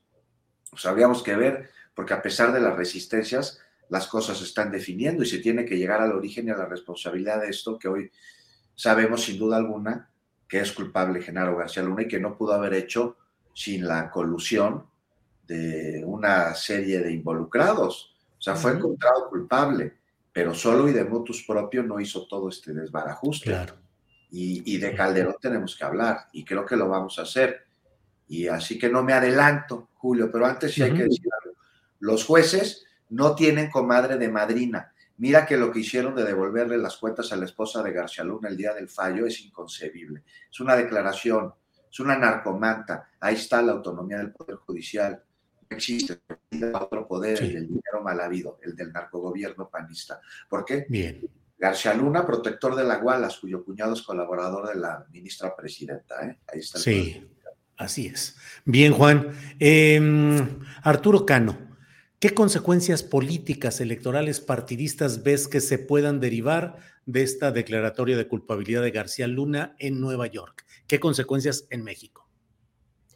Bueno, yo creo que, eh, que la ausencia de o la salida abrupta de los diputados del PAN ayer en, la, en San Lázaro, el, el silencio general que ha dominado a a los muy parlanchines dirigentes de la oposición, que además están en víspera de una importante movilización y deberían estar hable y hable para, para convocar a esta movilización en la que han cifrado muchas expectativas, pues ya nos habla de, las, de los primeros eh, afectados por esta decisión. Eh, en la primera línea, pues naturalmente son Vicente Fox y Felipe Calderón, los dos expresidentes eh, cuyos eh, gobiernos trabajó García Luna en altísimos cargos de responsabilidad, sobre todo con Calderón como responsable principal de la fallida estrategia de la guerra contra el narcotráfico, pero yo creo que es un, sacudimiento para, para, todas estas fuerzas políticas que puede tener eh, repercusiones eh, duras en el, en el PAN, quizá incluso un desplazamiento de la de la dirección actual como un probable escenario y vuelve un tanto más frágiles eh, las posibilidades de, de, alianza, de unidad en torno a, a, la idea de sacar del poder a, la 4T. Este, pero también del otro lado corren el, el riesgo del lado de, de Morena y sus aliados de confiar en que la garcialunización de la de las campañas sería el, combustible suficiente para, para ganar.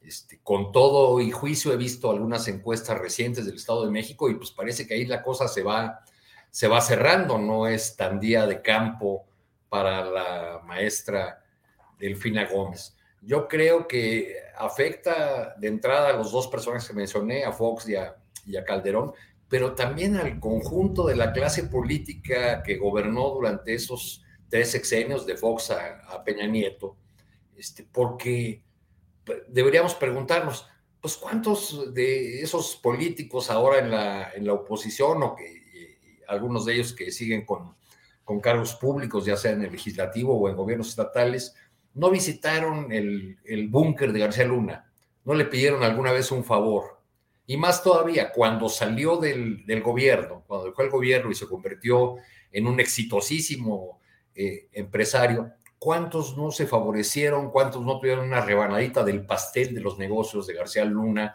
como proveedor de servicios o de equipos de, seguridad? Son eh, inocentes en el marco de todo este juicio contra García Luna en Estados Unidos. Son inocentes personajes como los que ocuparon la dirección del CISEN, por ejemplo, eh, el exministro renunciante Eduardo Medina Mora, que, lo fue, eh, un eh, Valdés, que es un columnista que nos da lecciones de cómo sí se puede y debe compartir al narcotráfico desde la columna de, un periódico, o todos aquellos gobernadores que hicieron negocios con las empresas de, García Luna pueden clamar inocencia o estamos frente al, hecho de que se juzga a una clase política eh, en su conjunto que fue incapaz de... Eh, de llevar a buen término la, transición, porque ahora nos estamos dando cuenta de que lo que tuvimos este, en esos años dorados que ahora tanto anhelan quienes hablan de autoritarismo en el presente, pues lo que tuvimos fue un gran engaño, una ficción, una mascarada. Eh, eh, hablan de los años dorados de la, de la democracia, cuando desde lo más alto del poder se pactaba con los, criminales y se ponía al, a las instituciones al servicio de, eh, un grupo del, narcotráfico. Bien, Arturo. Eh, Alberto Nájar, ¿cuál fue tu primera reacción cuando te enteraste del resultado del dictamen del jurado allá en Nueva York? Uno y dos, ante pues la reticencia que algunos teníamos en considerar que tal vez no se daría una sentencia tan contundente o una declaración de culpabilidad tan contundente, falta aún que se fije la pena por parte del juez correspondiente, pero ¿qué fue lo que pensaste de inmediato? Uno y dos, em, eh, ¿en qué quedan nuestras reticencias originales? Mira, pues me dio mucho gusto de entrada, porque yo sí tenía ya el ánimo un poco pues en conflicto, porque ciertamente, a pesar de que en Estados Unidos el sistema judicial permite eh, que los testimonios tengan calidad de prueba, porque no hay que olvidar que antes de que tú participes como testigo en un, en un proceso de esta naturaleza, eh, rindes juramento, y ese, ese, ese rendir juramento implica una responsabilidad legal, si mientes, vas bote, o sea, ahí sí no hay, no hay este como que mucho para dónde hacer, sí, por lo tanto, pues lo, que digan los testigos em, tiene calidad de prueba. Más allá de eso, y a mí me, me, quedó siempre la duda de hasta dónde la fiscalía no quiso meter más las manos a, este proceso, no quiso empeñarla o, o presentar la información que, que, tenía, porque se quedaron cortos. Los fiscales se quedaron muy cortos, habían anunciado más de un millón de hojas de pruebas y testimonios y videos y grabaciones y todo lo que, lo que vimos en la serie Netflix que representó el juicio del Chapo. Y lo que ocurrió fue la repetición de los testimonios que ya habían aparecido en, el juicio de, Guzmán Loera y en otros procesos y en otras filtraciones que hubo. Entonces yo sí tenía la idea de que tal vez la eh, Fiscalía de Estados Unidos había determinado no llegar más allá porque no tenía eh, ánimo de, de, Peñar, o a lo mejor no tenía todas las pruebas, e iba a dejar pasar este, este caso y se lo iba a enviar a, México, porque pues necesariamente eh, García Luna tendría que haber regresado a México, puesto que hay una petición de extradición y tendría que juzgarse aquí, lo cual sería una, híjole, sería ahí muy interesante si eso hubiera ocurrido. Imagínense ustedes a Alejandro Gertz Manero, que fue compañero de gobierno de García Luna, juzgando por los acontecimientos en los cuales él tuvo que haber sabido también por su por su posición, pues estaba un poco complicado. Pero entonces sí, a mí me sorprendió que hubiera habido esta determinación de este veredicto del jurado, sobre todo que hubiera encontrado culpable de todos los, los, cargos a, García Luna, lo cual abre la posibilidad de que, de que le puedan dictar cadena eh, perpetua. No sé si lo vayan a, hacer de esta manera. Yo creo que eh, el juez puede y la fiscalía puede jugar con esta, con, con, esta posibilidad para tratar de doblar a García Luna y de que, de que llegue a algún acuerdo si es que es del interés de los estadounidenses. Julio, ¿y cuál era la segunda pregunta, perdón, que me hiciste? Eh, te preguntaba sobre tu reacción personal y si crees, eh, y la reticencia que teníamos ah. originalmente, que ya las dos cosas las has planteado. Pues sí, es que es que la verdad es que eh, lo que ocurrió en, Brooklyn, pues sí, de pronto, tal vez que teníamos como el, punto de comparación con el juicio de, del Chapo, que recuerdan que había detalles, este, las grabaciones que se le, que se le lograron, al romper su complicado sistema de comunicación telefónica, de todos los testigos que hubo de, los que fueron sus socios, fotografías, videos, en fin. Y ahora cuando, cuando, cuando la fiscalía presenta las fotos de la casa de descanso de García Luna, presenta algunas fotos de algunas eh, embarcaciones semisumergibles, las motocicletas de, García Luna y los mismos testimonios, pues como que yo decía, mm, a lo, mejor esto no va a dar para mucho y eventualmente o lo dejan libre o le dan una condena eh, baja. Eh, lo cual pues todavía está la posibilidad, por supuesto, pero el hecho de que haya sido un sentenciado, bueno, declarado culpable de todos los delitos, abre la puerta de que efectivamente vaya a ser enviado a cadena perpetua García Luna, eh, Julio. Bien, Alberto. Em, Juan Becerra Costa, ¿qué impacto crees que puede tener esto en la marcha del próximo domingo? Que si bien es cierto que no era convocada por Genaro García Luna, sí lo es eh, auspiciada por personajes como el propio Felipe Calderón, Vicente Fox y una serie de personajes relacionados con todo esto. ¿Qué tanto crees que puede hacer el impacto respecto a esa marcha o concentración del domingo en la Plaza de la Constitución y en general hacia la oposición al obradorismo? Pues mira, Julio, uno podría esperar que después de lo sucedido el día de ayer, la marcha se desinflara. Sería, sería lo que creí, creeríamos que resultaría lógico, pero no la lógica mm, de ellos no es así. O sea, la marcha va a seguir tal cual como está esperado. Seguramente va a tener la misma asistencia que si no se hubiera dado este fallo a conocer el día de ayer. Este, porque traen consigna, traen eufemismos, esconden repudios y los intentan justificar este, en, en otras situaciones y traen un rollo de patología social que pudimos ver este, de manera particular en el desplegado que hizo ayer en sus redes sociales Felipe Calderón. Y es que así funciona mucho la, derecha. Mira, ¿qué se puede esperar de alguien que pone como cimientos de su gobierno unas granadas, unas barrets, una mezcla para que que tenga, para que se sostenga una, una mezcla pues hecha entre droga con sangre inocentes? Porque eso hizo Calderón, pues no mucho puede esperarse de él, pero aún así no deja de causar este dolor de estómago, por llamarlo de alguna manera, el cinismo con el que publica comunicados como el de ayer, en el que nuevamente vuelve a negar calderónicamente su participación en este entramado corrupto y criminal que encabezó. Y esto no es ajeno a todos estos grupos de ultraderecha y la calderónica negación y el atribuir a los demás las desgracias causadas por su propia perversidad han alcanzado ya límites que rebasan más allá de la lógica, lo miserable Incluso estamos hablando de rasgos claramente patológicos que sugieren trastornos de sociopatía peligrosa grave y esto se traslada en un fenómeno de psicología social a las masas. Entonces, una personalidad narcisista que es incapaz de reconocer no solo el daño que causó y justificar con absoluta convicción sus actos, sino que muestra la incapacidad de reconocer el dolor en los demás, pues ahí tiene este, este, este tipo de, de muestras que convocan a marchas que no se detienen cuando los grandes promoventes están metidos en una cloaca como esta. me parece que ellos como Calderón son incapaces de percibir el daño que causó. Calderón por sí solo parece ser incapaz de sentir dolor o pena. O sea, por ello no puede concebir que un sentimiento o una emoción así puedan existir en los demás. No digo que él sea ajeno al malestar, no, no, de ninguna manera. ¿No? Y de este me imagino que debe tener bastante, con él angustias y ansiedades, pero dolor como tal, parece que no, parecería que no, que es incapaz de conmoverse, de ver a los demás como algo que no sea extensión de su propia personalidad.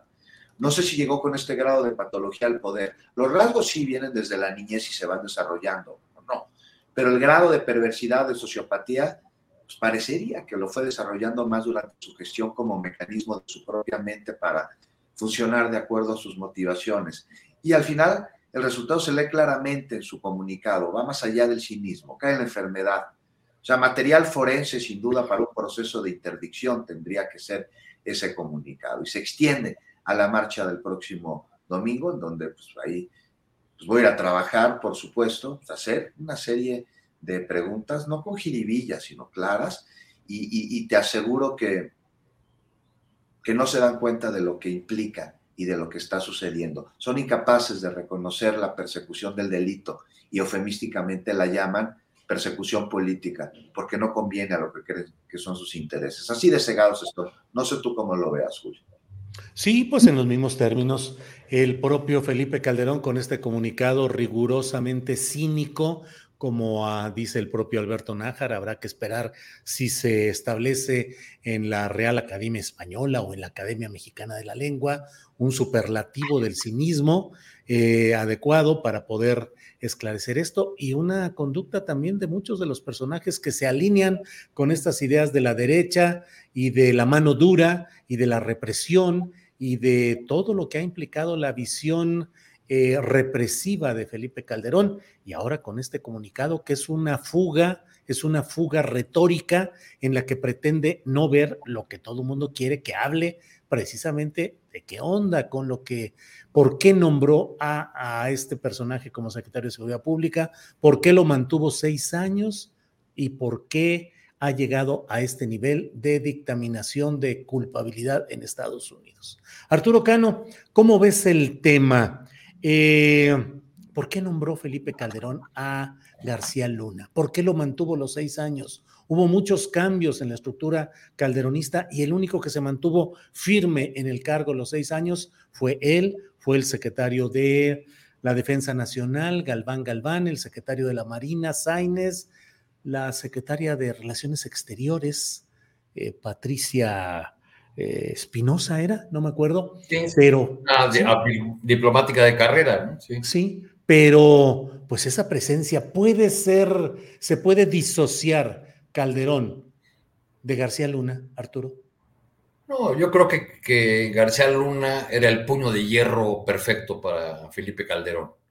La, la idea de, de Calderón de, de, que, de combatir el crimen como un cruzado, eh, pues no, hay que olvidar los orígenes cristeros de la familia de Calderón, ¿no? De, se asumen a sí mismos como, como cruzados, como personajes que van a limpiar el mundo, que van a enfrentar el mal, eh, que van a tomar decisiones valientes, eh, decisiones, claro, muy valientes siempre y cuando los que pongan la sangre sean otros, ¿no? Porque Calderón nos lo dijo varias veces a lo largo de su sexenio, esto va a costar sangre, va a costar vidas, lo decía con toda claridad. Eh, no, no le temblaba la voz en absoluto para, para, decir ese tipo de cosas o para, o para soltar eh, que los jovencitos de Salvarcar en, Ciudad Juárez eh, eran, eran criminales. Este, siempre, siempre este personaje pues tuvo un gusto peculiar por la sangre y hay, y hay un segmento de la población, yo creo que, que tienen la misma idea, ¿no? Aquellos que en las redes sociales eh, aplauden el, eh, el, momento en que un criminal es acribillado en la calle y que dicen uno menos, este, que aplauden un linchamiento. Es, ese sector de la población, me acuerdo haber conversado con, con uno de los fundadores de las autodefensas de Michoacán, ahí caminando por un campo en, en La Ruana, en el municipio de, de Buenavista, en, Michoacán y, le preguntaba a don, a don Lupe, oiga, ¿y quién le ha parecido un buen, un buen presidente? Y me dijo que sin ninguna duda Felipe Calderón, porque era el único que había tenido desde su perspectiva el valor de enfrentar a los grupos criminales. Ahora sabemos que todo ese, eh, ese enfrentamiento era realmente una mascarada, una simulación, un, un engaño al país y que se favorecía eh, solamente a un a un grupo. Bien, Arturo. Eh, Alberto Najar, Alberto, em, y esta pregunta, bueno, les pido eh, que la contestemos. Eh, Alberto, ¿crees que habrá condiciones políticas y judiciales para realmente enjuiciar a Felipe Calderón? Judiciales no. No, judiciales no, y políticas tampoco, porque está todavía muy presente los beneficiarios del gobierno de ese, de ese pobre sujeto, sí, pero también de todo el sistema que permitió la existencia de psicópatas, como bien define eh, Juan Becerra Costa en el cargo de, presidente de la República, usurpado pues el cargo y lo que quieras, pero bueno, ahí estuvo. lo que vimos ayer mismo que mencionaba Juan me parece también muy grave, que una hora después de que se había dado a conocer el veredicto, pues le descongelan las cuentas a la esposa de García Luna lo cual me, lleva a mí a pensar que esta eh, situación puede causar, abre una puerta, una, una puerta que debería aprovecharse por parte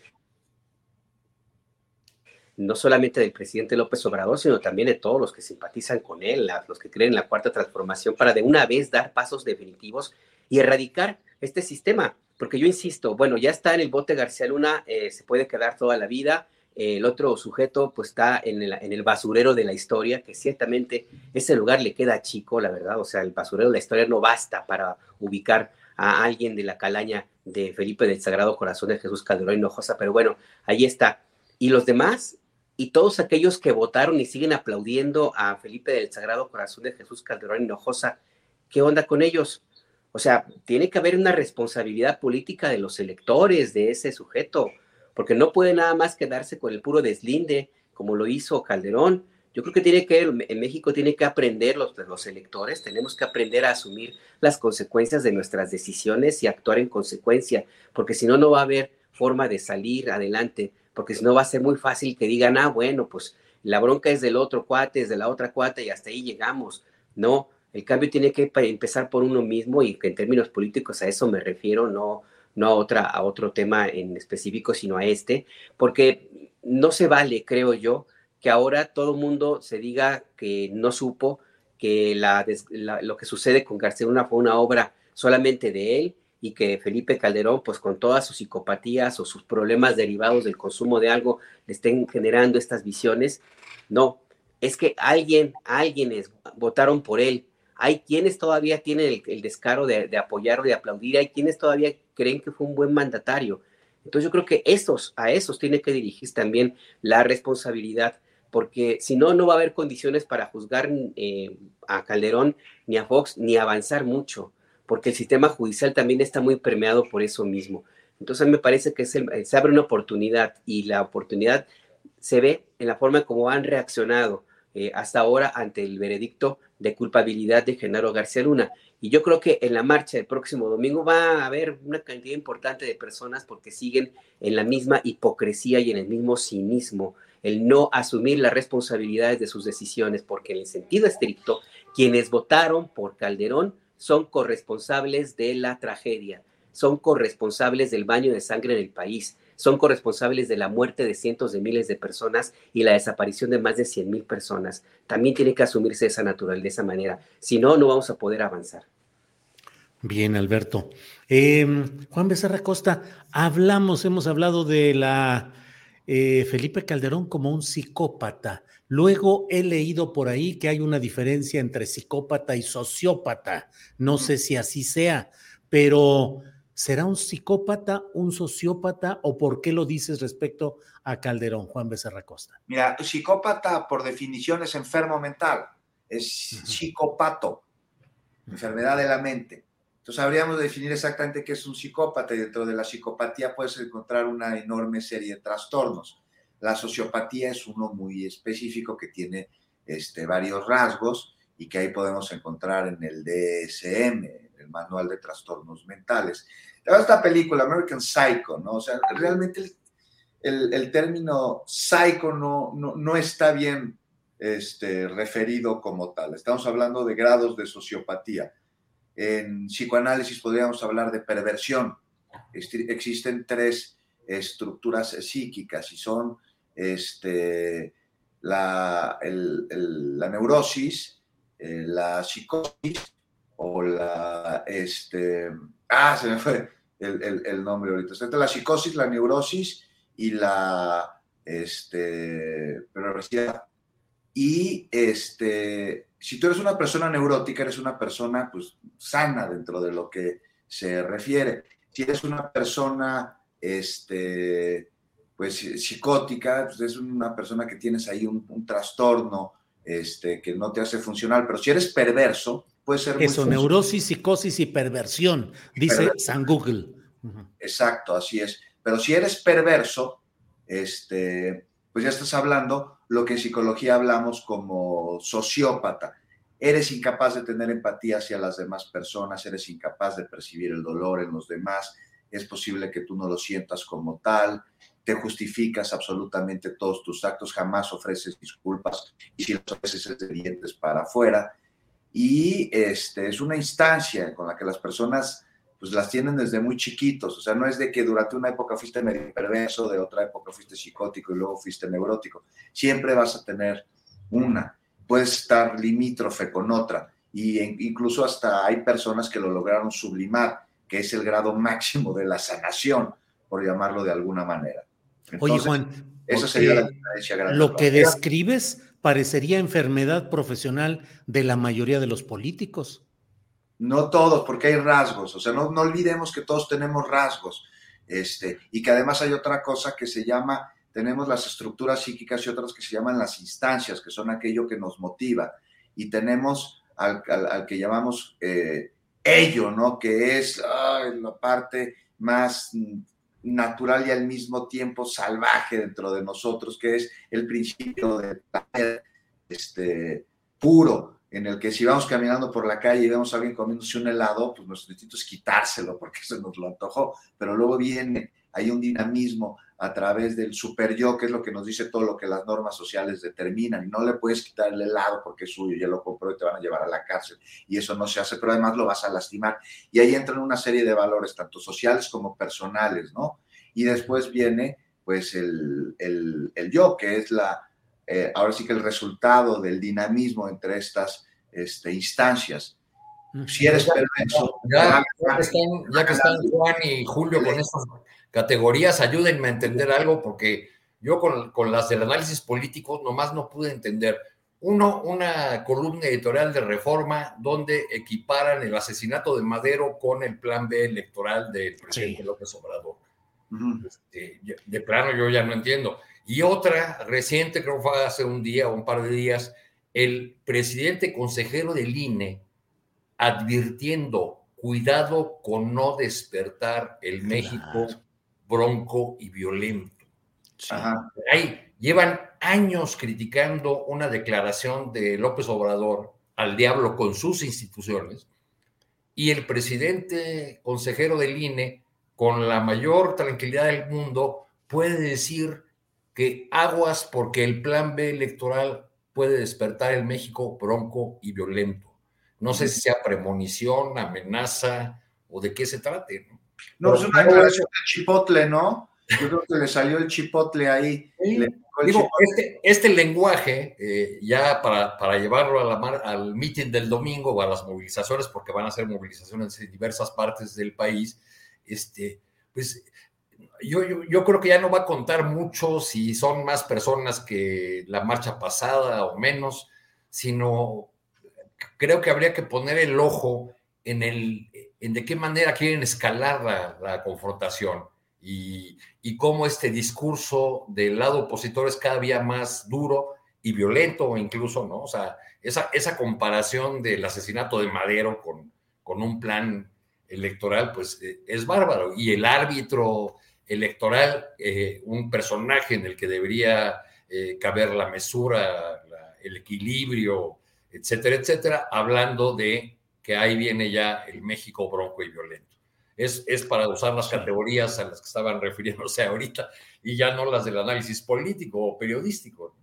Juan, para cerrar algún comentario sobre esto, digo, para cerrar este ciclo. Sí, está la manipulación de la conciencia que responde sin duda alguna intereses. Ya nada más para acá, ahí está lo que vimos con el comunicado de Felipe Calderón, es absolutamente igual a lo que salió al día siguiente de que mataron, de que asesinaron a Madero y a Pino Suárez, ya que lo sacas al tema, Arturo, en el que intentan justificar e inventan que Madero se quiso escapar y que puso en riesgo la vida de un guardia que lo quiso matar. Salió el desplegado, al decir el comunicado al día siguiente. Es algo más o menos así. Y bueno, pues para adaptarse, muchos políticos tienen que llevar a cabo conductas cuyos rasgos podrían sugerir algún tipo de perversión, pero eso no necesariamente quiere decir que sean perversos. Es decir, que sea nada más otra cosa que no voy a decir para que no nos desmoneticen. Eso, muy bien, Juan Becerra Costa. Alberto Nájar, em, ¿qué esperar de la marcha del próximo domingo? ¿Crees que va a ser una gran demostración de fuerza? ¿Al fin podrá vertebrarse el gran enojo social que según las declaraciones de los opositores hay respecto a la gestión del presidente López Obrador y sus políticas? ¿Qué esperar de este domingo, Alberto? pues una marcha FIFI, una marcha de los que viven en su mundo, en su planeta, en su espacio de privilegio, una marcha de los desconectados con el pueblo, los que viven en la irrealidad, porque estaría muy complicado eh, si, porque se supone que debe haber algún sentido de conciencia política para quienes acudan a una convocatoria de esta naturaleza y no sean necesariamente acarreados, pues tendría que estar por lo menos, eh, yo esperaría un mínimo de información y de lectura de lo que sucede en estos últimos días. Ya no me, ya no pediría un análisis más grande del contexto del país como está ahora, sino por lo menos lo que ocurrió esta semana. Y si a pesar de ello se decide acudir a esa, a esa marcha, pues entonces quiere decir que está en una situación muy parecida a la que ha mencionado eh, Juan Becerra Costa. Yo sigo insistiendo que el odio embrutece y embrutece a un nivel que, que lo hemos visto pues en varios ejemplos en, los, últimos, los últimos años. Entonces yo, yo creo que esta, esta marcha pues igual va a una cantidad importante de personas que, que la otra ocasión. Seguramente pueden ser más, pueden ser menos. Eso no importa porque la maquinaria propagandística de los convocantes eh, a esta movilización está lista para eh, hacer el Photoshop, para hacer todas las imágenes con trucos necesarias, para dar la idea de que son millones y millones que están inconformes con, con este proceso político que vive el país. Así es que pues no, no veo más allá de una cuestión anecdótica la verdadera determinación política de lo que ocurra en el rumbo del país lo va a tomarse en las urnas en 2024. Y hasta ahora, si, le damos eh, credibilidad a las encuestas, a los sondeos y a la percepción que se, que se nota en muchos lados, pues no parece haber como una idea de un cambio, al menos de, de, equipo político, porque de entrada, a ver, ¿quién es el candidato de la oposición? Eh, según entiendo, a esta marcha va a, está programado que hable un trabajador o trabajadora del sistema electoral del INE, alguien de los que de los que andan por allí, pues, este, en la capacitación de las casillas, vigilancia de casillas, etcétera. Que hable el exministro Cosío y que hable algún otro personaje que se me, que se me fue eh, el nombre, pero que pues, finalmente no se le puede dar una categoría como de candidato o algo así.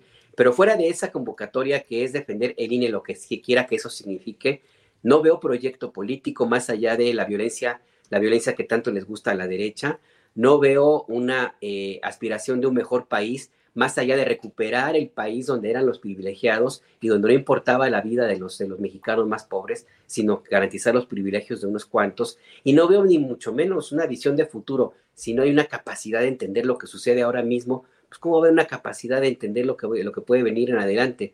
Así es que no, no, yo, yo veo que en esto va a ser una, una marcha, un escándalo.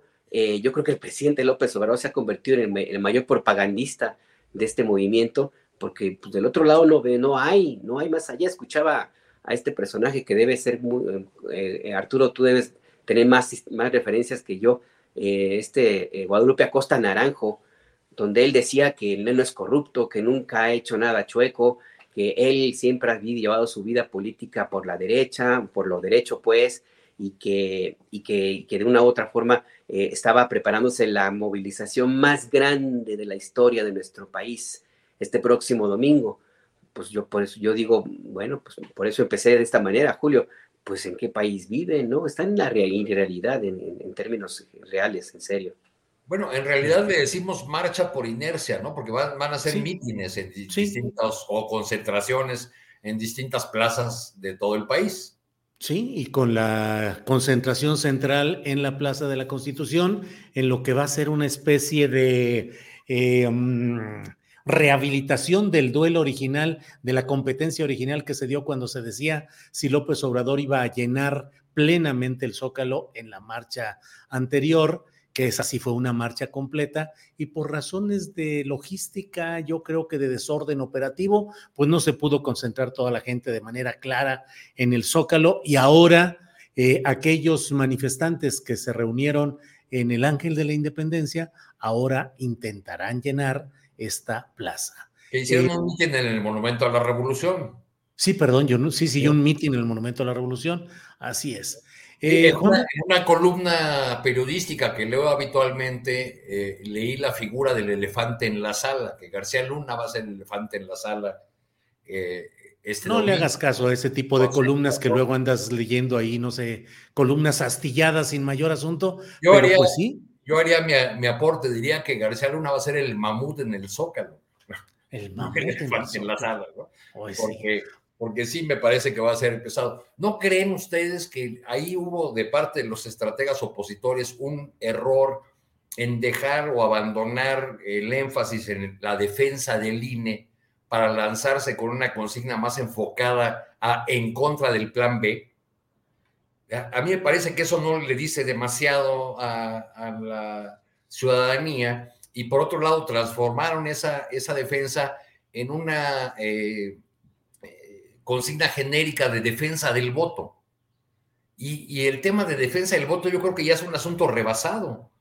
Es más, era de lo que se acusaba al obradorismo ahora en el poder, de que siempre se quejaba de fraudes, de que siempre estaba cantando anticipadamente eh, el fraude. Entonces, yo creo que también ese es un ingrediente que puede eh, tener eh, alguna repercusión en la eh, asistencia a, esta movilización, aunque yo creo que habrá mucha confianza en los sectores organizados que puedan, que puedan movilizar. Tuve acceso, no, no puedo decir este, quiénes están en ese chat, pero a un chat de, donde participan muchos eh, opositores, de, tanto dirigentes partidistas como periodistas este, y ciudadanos, y me tocó leer el comentario de un periodista, escrito por un periodista conocido, muy anti-4T, en el que abiertamente plantea ahí, lleven acarreados porque es muy importante llenar el zócalo. Ándale, pues sí. Haciendo ya el nivel de desesperación, pues. Juan, eh, postrecito, ya estamos en la parte final del programa, son las 2 de la tarde con 48 minutos. ¿Qué tema final deseas plantear, Juan Becerra Costa? No, pues sí está padre lo de la marcha del domingo, porque está bien que estas personas conozcan el centro histórico de la Ciudad de México, conozcan de sus enormes atractivos, que se suban al metro capitalino, que conozcan las estaciones. La Bellas Artes es muy bonito. En otra ocasión, pues no lo habrían hecho. Conocen el metro de París, el de Moscú, el de Londres a la perfección, pero me parece que todavía no han tenido la oportunidad.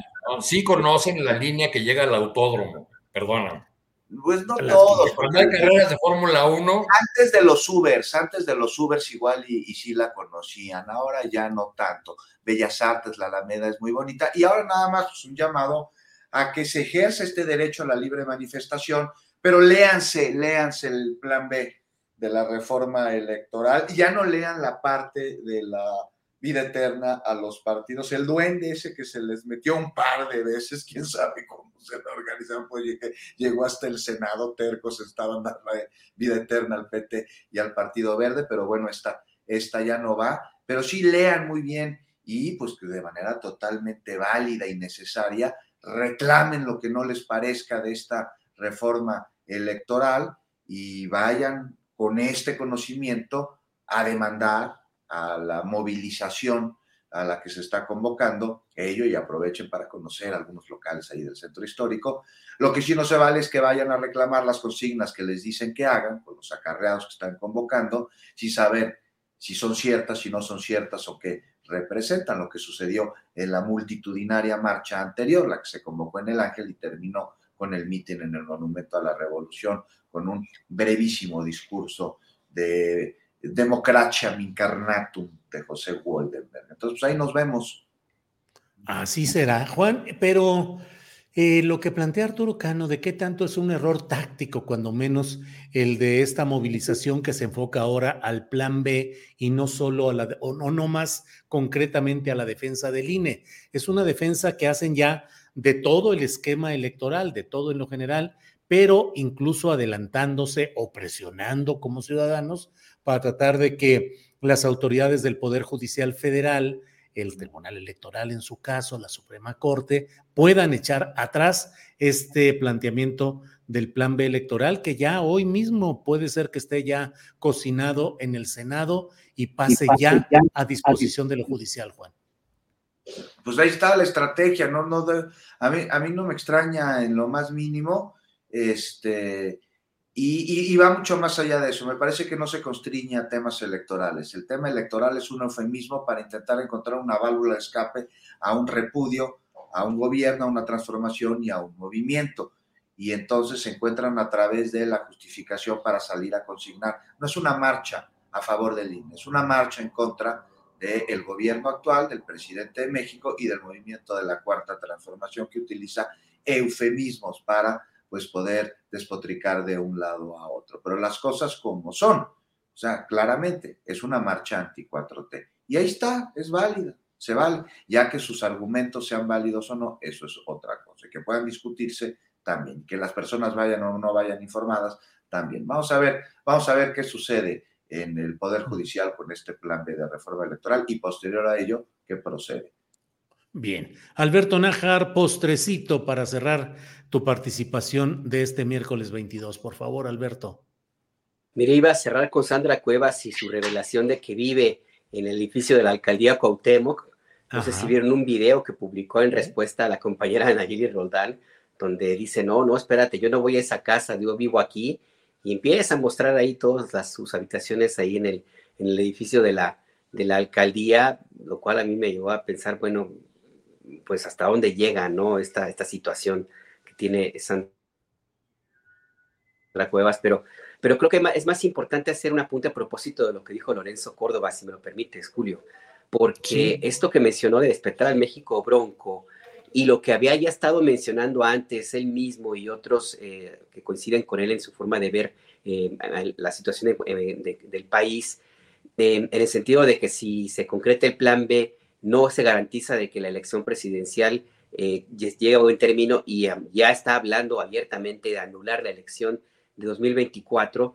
Yo lo que veo es la construcción de una narrativa no tanto para consumo interno eh, de, quienes están de este lado de la, de la oposición, sino para consumo externo. Yo sí veo que están en la idea de apelar a Almagro, si es que sigue todavía en la OEA, en 2024, a apelar a una intervención y descalificación internacional a lo que suceda en, los comicios presidenciales y a tratar de ubicar de esa manera eh, lo que sucede en México con ese fantasma que tanto, que tanto han estado dando lata, ¿no? Con Venezuela o con Perú o con otros países que han tenido problemas eh, para validar la elección. El caso, por ejemplo, de Bolivia, que es también otro, eh, un referente más o menos cercano. Entonces yo sí veo por ahí algo que me parece que no hay que echarlo a, un lado, porque aquí internamente, de acuerdo con las encuestas, no lo digo yo, lo dicen las encuestas, algunas encuestas que hacen inclusive los medios adversarios de la 4T, pues plantean que es muy probable que Morena refrende el triunfo en 2024. Entonces, internamente ya no hay mucho que hacer para estos grupos que han sido incapaces de cohesionarse fuera de promover el odio y la violencia y la muerte y la sangre. Entonces, lo que están tratando de hacer es construir una narrativa hacia el exterior para que la elección presidencial se manche o se ponga seriamente en duda y a partir de ahí pues tratar de construir algo que no sé si eh, lleguen al extremo de pretender que no se tome posesión el de que la candidato o candidato que gane en 2024, pero sí llegar a un nivel de descalificación tal que el próximo o la próxima se vea obligado a negociar por inclusive hasta con mediadores internacionales eh, la, la actividad pública de, del, próximo, del próximo gobierno, lo cual no ocurrió en 2018 por la cantidad de personas que respaldaron a López Obrador, pero la, a la siguiente elección sí veo esa posibilidad de que pretendan, pretendan que meta la mano gente de afuera. Almagro es el más, el que, me, parece que estaría más apuntado, pero pues detrás de Almagro hay un montón más, ¿no? Entonces, creo que sería importante también tomarlo en cuenta allí este, en julio. Bien, Alberto. Eh, Arturo Cano, para cerrar, por favor, postrecito en este miércoles 22. Esta reflexión que hacía Alberto me, me recuerda a una conversación que tuve hace unos años con un dirigente de la oposición venezolana, un dirigente de izquierda del Partido Patria para Todos, eh, Albornoz, que tras la primera victoria de Maduro, eh, que fue muy cuestionada, los números, en fin, decía, no, perdón, fue en la, eh, en la última victoria electoral de Chávez, que fue cuestionada eh, por los números y, la ocasión que más se le acercó el candidato de la oposición, en ese entonces Enrique Capriles. Eh, me dijo, nosotros sabíamos que no le íbamos a ganar a Chávez, pero queríamos, con las denuncias, con toda la narrativa que construyeron en torno a la, a la elección, a, la inequidad en la, en la elección, queríamos dejarlo herido de un ala. Fue la, frase que, utilizó. Creo que esa puede ser la, la, intención de la oposición. Si saben, quizás saben que no van a poder ganar el 24, pero quieren dejar herida de un ala a la candidata o candidato de la, de la 4T, a quien resulte presidenta o presidente, porque piensan que, eh, que con un presidente o presidenta débil podrían tener espacio para negociar, para recuperar eh, espacios, en fin, yo en eso me hizo pensar esta reflexión que, que tenía Alberto y, con esa me despido, con las ideas de dejar herido, eh, de una a alguien. Ya sabemos lo que pasó en Venezuela. En, realidad, lo que ocurrió es que los dos bloques profundizaron la confrontación y pues se llevaron, este, de, alguna manera se llevaron entre las patas a todo, a todo un país. Y veo que hay una franja en la, en la oposición a la que no le importa eh, dañar al, país con tal de eh, lograr una derrota política de quien ven como encarnación de todos los males, o sea, del, del presidente López Obrador y lo, que, y lo que representa. Muy bien. Arturo, pues muchas gracias. Gracias a los tres. Ya estamos para cerrar nuestra mesa de este miércoles 22. Así es que, eh, Juan Becerra Costa, gracias y buenas tardes. Muchas gracias, Julio. Un abrazo, Arturo, Alberto, a ti, otro Adriana y a quien nos hicieron el favor de acompañarnos esta tarde. Y pues si van a la marcha del domingo, pues ahí nos vemos. Y si no. Que así sea. Alberto Nájar, gracias, buenas tardes. Gracias, Julio, también a Juan y Arturo por, por, esta conversación tan interesante, Adriana, quien nos escucharon.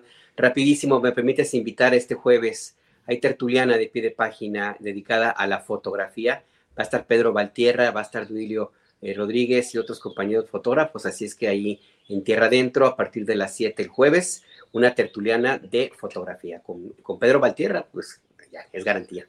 Pues sí, Colonia Juárez, eh, ahí en Tierra Adentro, en la calle Milán. Sí, Ciudad de México. ¿Perdón?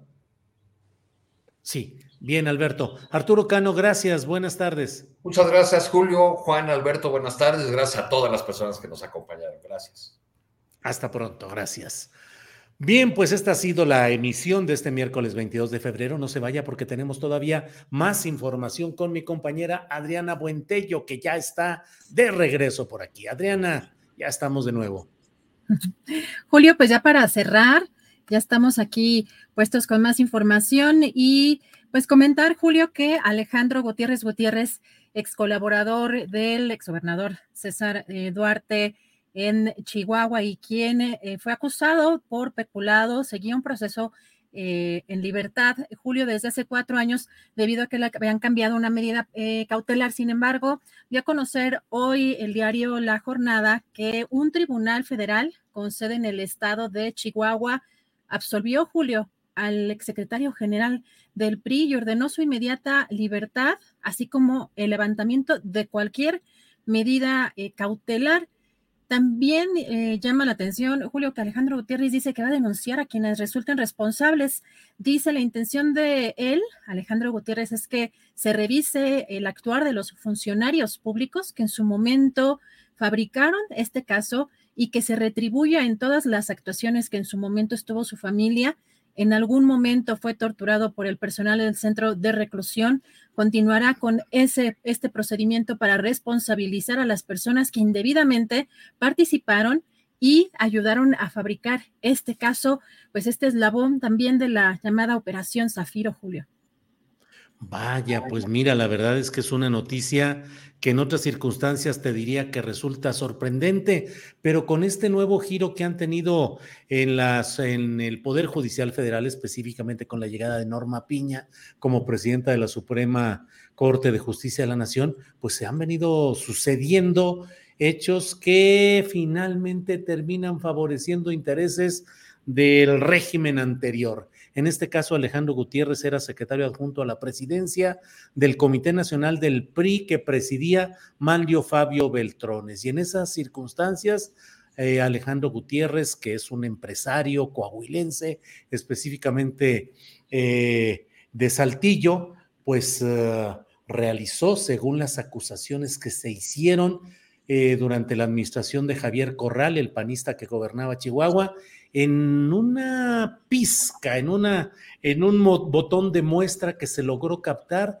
de la transferencia de dinero del gobierno federal al gobierno de Chihuahua, encabezado por eh, César Duarte, eh, no confundirlo con el veracruzano, sino César Duarte, que es el gobernador priista de Chihuahua, para transferir esos recursos a campañas del PRI en otros estados, es decir, dinero del gobierno federal, y ahí se involucra al propio Luis Videgaray, eh, transfirieron dinero para que llegaran a Chihuahua, donde se simularon facturas y operaciones mercantiles para convertir ese dinero en efectivo sin prestar ni los servicios ni las obras que se decían en los recibos y facturas y tener esa disponibilidad de dinero para campañas electorales del PRI. Y ahora queda libre Alejandro Gutiérrez. Es muy peculiar y eh, ya veremos en qué termina en términos judiciales, pero pues resulta una, una, una señal poco alentadora de lo que es la justicia federal. Adriana Buente. Julio, el primer tribunal colegiado en materia penal y administrativa del décimo séptimo circuito pidió que se emitiera una nueva resolución en su proceso sin tomar en cuenta un testimonio que es el de Jaime Ramón Herrera, eh, exsecretario de Hacienda del Estado, cuyas declaraciones habían sido pues muy importantes en este caso.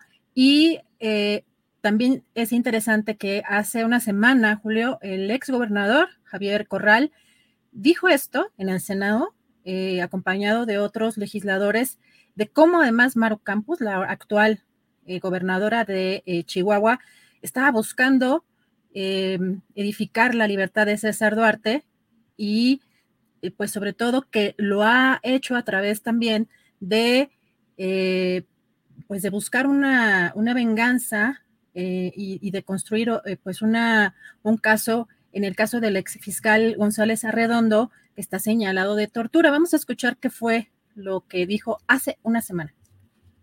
Para la causa del el maestro Francisco González Arredondo, que el Senado de la República voltee su mirada a este asunto, a esta injusta detención, fruto de la venganza política de la actual gobernadora de Chihuahua, María Eugenia Campos, que a través de este encarcelamiento injusto no solamente está concretando una venganza política de carácter personal, sino está eh, edificando un plan de impunidad para lograr la libertad de César Duarte al tratar de descalificar las investigaciones que lo han llevado a prisión y que ahora se buscan desmontar y descalificar mediante esta acusación de supuesta tortura eh, psicológica. Pues eh, interesante todo este tema porque no deja de ser la consolidación del poder del equipo encabezado por Malio Fabio Beltrones, que ya ha tenido un asomo a las instancias eh, opositoras a López Obrador, a la Morena y a la 4T, y que bueno, pues ahora ahora sí como diría Felipe Calderón, haya sido como haya sido, están recuperando la libertad y están recuperando eh, eh, el, camino eh, jurídico de este personaje, Alejandro Gutiérrez, empresario coahuilense que fue secretario adjunto a la presidencia de Manlio Fabio Beltrones. Y este entramado de la Operación Zafiro, con ese Así fue como se escribió y así fue como se manejó en todas las instancias Operación Zafiro, pero con ese, em, pues es una muestra de ese manejo de recursos del gobierno federal, priista, de Peña Nieto, con Luis Videgaray como operador, rumbo a estos asuntos de las campañas priistas. Iremos viendo qué sucede, Adriana. Y pues precisamente sobre este tema del Poder Judicial, también vale la pena recordar lo que hoy dijo el presidente López Obrador, porque pues está muy relacionado todas estas resoluciones. Probablemente Julio, o por lo menos el presidente ve pues eh, algunos, algunas señales eh, importantes y por las cuales eh, también hoy dijo que incluso la ministros de la Suprema Corte deberían de pronunciarse. Vamos a escuchar sobre este caso además de Genaro, García Luna y Genaro García Luna y las cuentas liberadas ayer de la esposa. El día que están juzgando a García Luna, acá un magistrado del Poder Judicial un tribunal del Poder Judicial, tres magistrados, dos, dos hombres y una mujer, descongelan las cuentas de la esposa de García Luna, como lo hicieron con otro acusado, Cárdenas Palomino. el Poder Judicial de nuestro país requiere, como lo hemos venido planteando, una profunda reforma. Hoy deberían de pronunciarse los ministros de la Corte, cuando menos los consejeros de la Judicatura, sobre este asunto. Ojalá y den una conferencia de prensa o cuando menos saquen un boletín. Ya sé, este, ¿cuál sería la excusa? Que los jueces son autónomos, que los magistrados son autónomos. Entonces, ¿para qué está el Consejo de la Judicatura? ¿Que no es un agravio al Poder Judicial? Y también nos deben una explicación los periodistas famosos. ¿Por qué no la autocrítica? ¿Por qué la autocomplacencia? ¿Por qué no rectificar? Pues sí, ahí están todos estos uh, detalles de la nueva etapa que se está viviendo en la Suprema Corte de Justicia de la Nación y en el Poder Judicial Federal en lo general, Adriana. Julio, no sé, aquí te, pregunto, eh, bueno, eh, quizá hay muchos que no tenemos eh, pues una idea muy clara de muchos procesos y en este caso como el descongelamiento de cuentas y cómo se llevan eh, o se piden o se tramitan este tipo de amparos, pero también si, si no es responsabilidad o tendrá una responsabilidad la Fiscalía General de la República en el caso del descongelamiento de estas cuentas, pues debido a lo mejor que no haya un sustento o un proceso fuerte en contra de la esposa de García Luna, no sé, digo, no sé si tenga o cómo ves, Julio, si esté relacionado también. Pues mira, lo que sucede es que hay, eh, suele darse una, un señalamiento muy duro cuando la resolución final que solo pueden emitir los jueces o magistrados o ministros va en un cierto sentido, pero con mucha frecuencia hay que analizar cómo van sustentadas las acusaciones y los procesos que se llevan a la parte final para ser enjuiciados. De que hay corrupción en el Poder Judicial Federal no tengo ninguna duda, pero también de que desde el otro ámbito, los ministerios públicos, federales o locales, eh, las instancias de la Procuración de Justicia, ahora fiscalías, se arman mal los expedientes.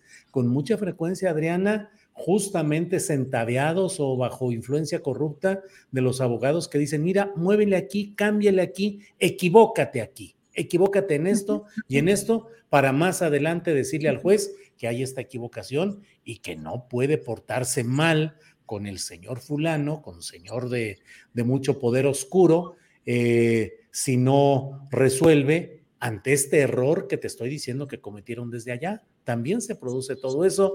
El entramado judicial es un tramado, un entramado oscuro que se mueve con dinero, con influencias, con poder y del cual siempre resultan dañados los intereses de la colectividad, de la mayoría que no tiene ese dinero ni esos poderes, Adriana. Pues Julio, vamos a ver, pues que si avanza también de este lado, en México, pues alguna investigación más eh, de forma concreta, pero también, fíjate lo interesante de eh, pues que yo insisto en que me llama la atención el hecho de que el presidente de pronto se burla de la oposición y lo hace pues de, manera muy particular, pero hoy le tocó también mención incluso a la propia presidenta de la Organización Mexicanos contra la Corrupción, María Amparo Casar, eh, pero también pues eh, los instó a que de alguna manera, Julio, lo, pues se pronuncien en este domingo, en esta marcha que van a hacer sobre, sobre este caso y si te parece, son unos segunditos, vamos a escuchar qué es lo que dijo. ¿Se van a deslindar? ¿No se van a deslindar? ¿Van a defenderlo? Ya estamos viendo que la señora María Amparo Casá lo está defendiendo. eso es explicable porque ella trabajó en el gobierno del PAN en gobernación en ese entonces, cuando García Luna estaba en el AFI. Ella era asesor de Santiago Krill, secretario de Gobernación, y pertenece al grupo de Aguilar Camín, que también está asociado con este bloque conservador, y con Claudio X González. Pero así como ella, ahora falta Claudio, que diga, ojalá y ahora el domingo hay un pronunciamiento conjunto sobre este asunto del bloque conservador.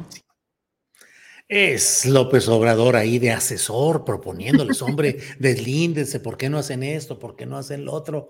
Bueno, pues así anda la política, Adriana. Así es, Julio.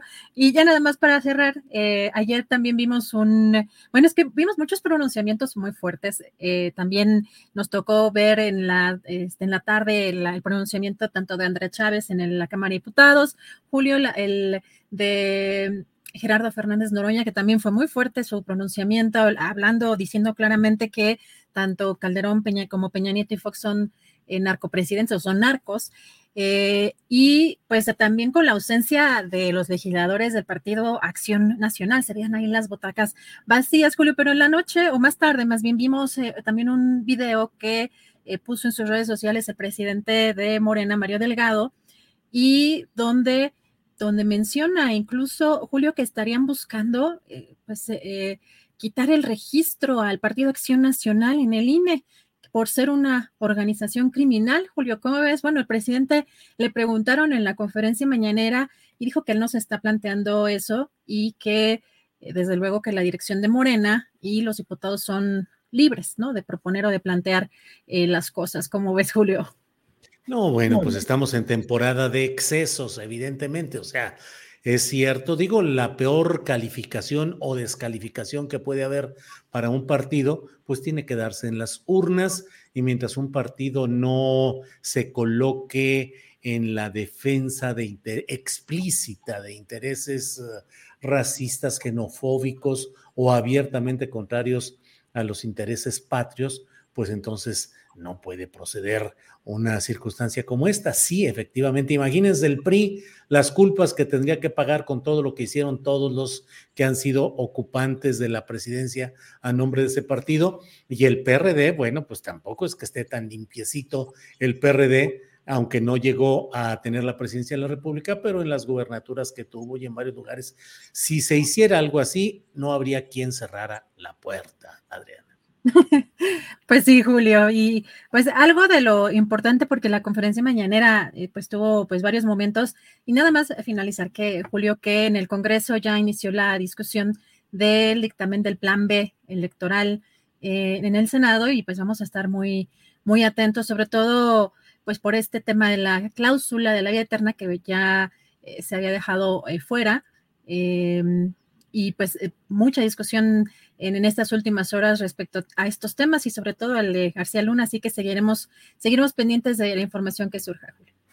Muy bien, pues estaremos atentos. También leo en Reforma, en su portal de Internet, que el Ignacio Mier, el coordinador de los diputados de Morena y al mismo tiempo eh, el jefe político como coordinador, presidente de la Junta de Coordinación Política de San Lázaro, dice que luego de que sea avalado el plan B electoral en el Senado, iniciarán en San Lázaro el análisis de las atribuciones del Tribunal Electoral del Poder Judicial de la Federación. Así es que una cosa ha sido este rediseño del INE propuesto en el plan B electoral y luego vendrá un intento de rediseñar también lo que es el Tribunal Electoral, que la verdad merece un rediseño y una depuración, pero a fondo, Adriana. En fin, pues estos son algunos de los hechos y noticias relevantes de este día, Adriana. Julio, pues te vemos en un ratito, en la noche. A las nueve de la noche tendremos la videocharla astillada y por hoy les damos las gracias a quienes nos han acompañado, a la audiencia, eh, a Tripulación Astillero. Así es que nos vemos pronto. Gracias, Adriana. Gracias a todos. Buen provecho hasta mañana.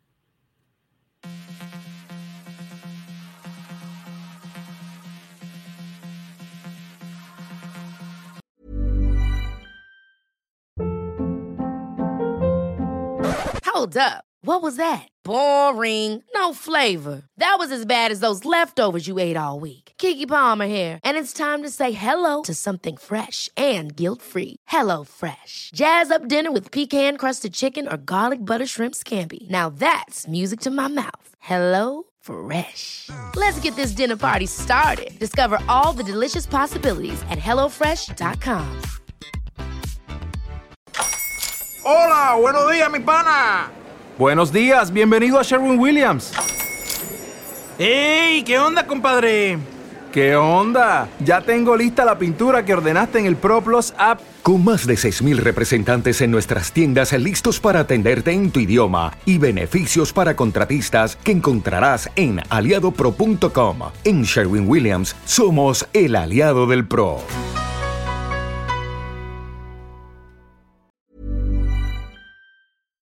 Para que te enteres del próximo noticiero, suscríbete y dale follow en Apple, Spotify, Amazon Music, Google o donde sea que escuches podcast. Te invitamos a visitar nuestra página julioastillero.com.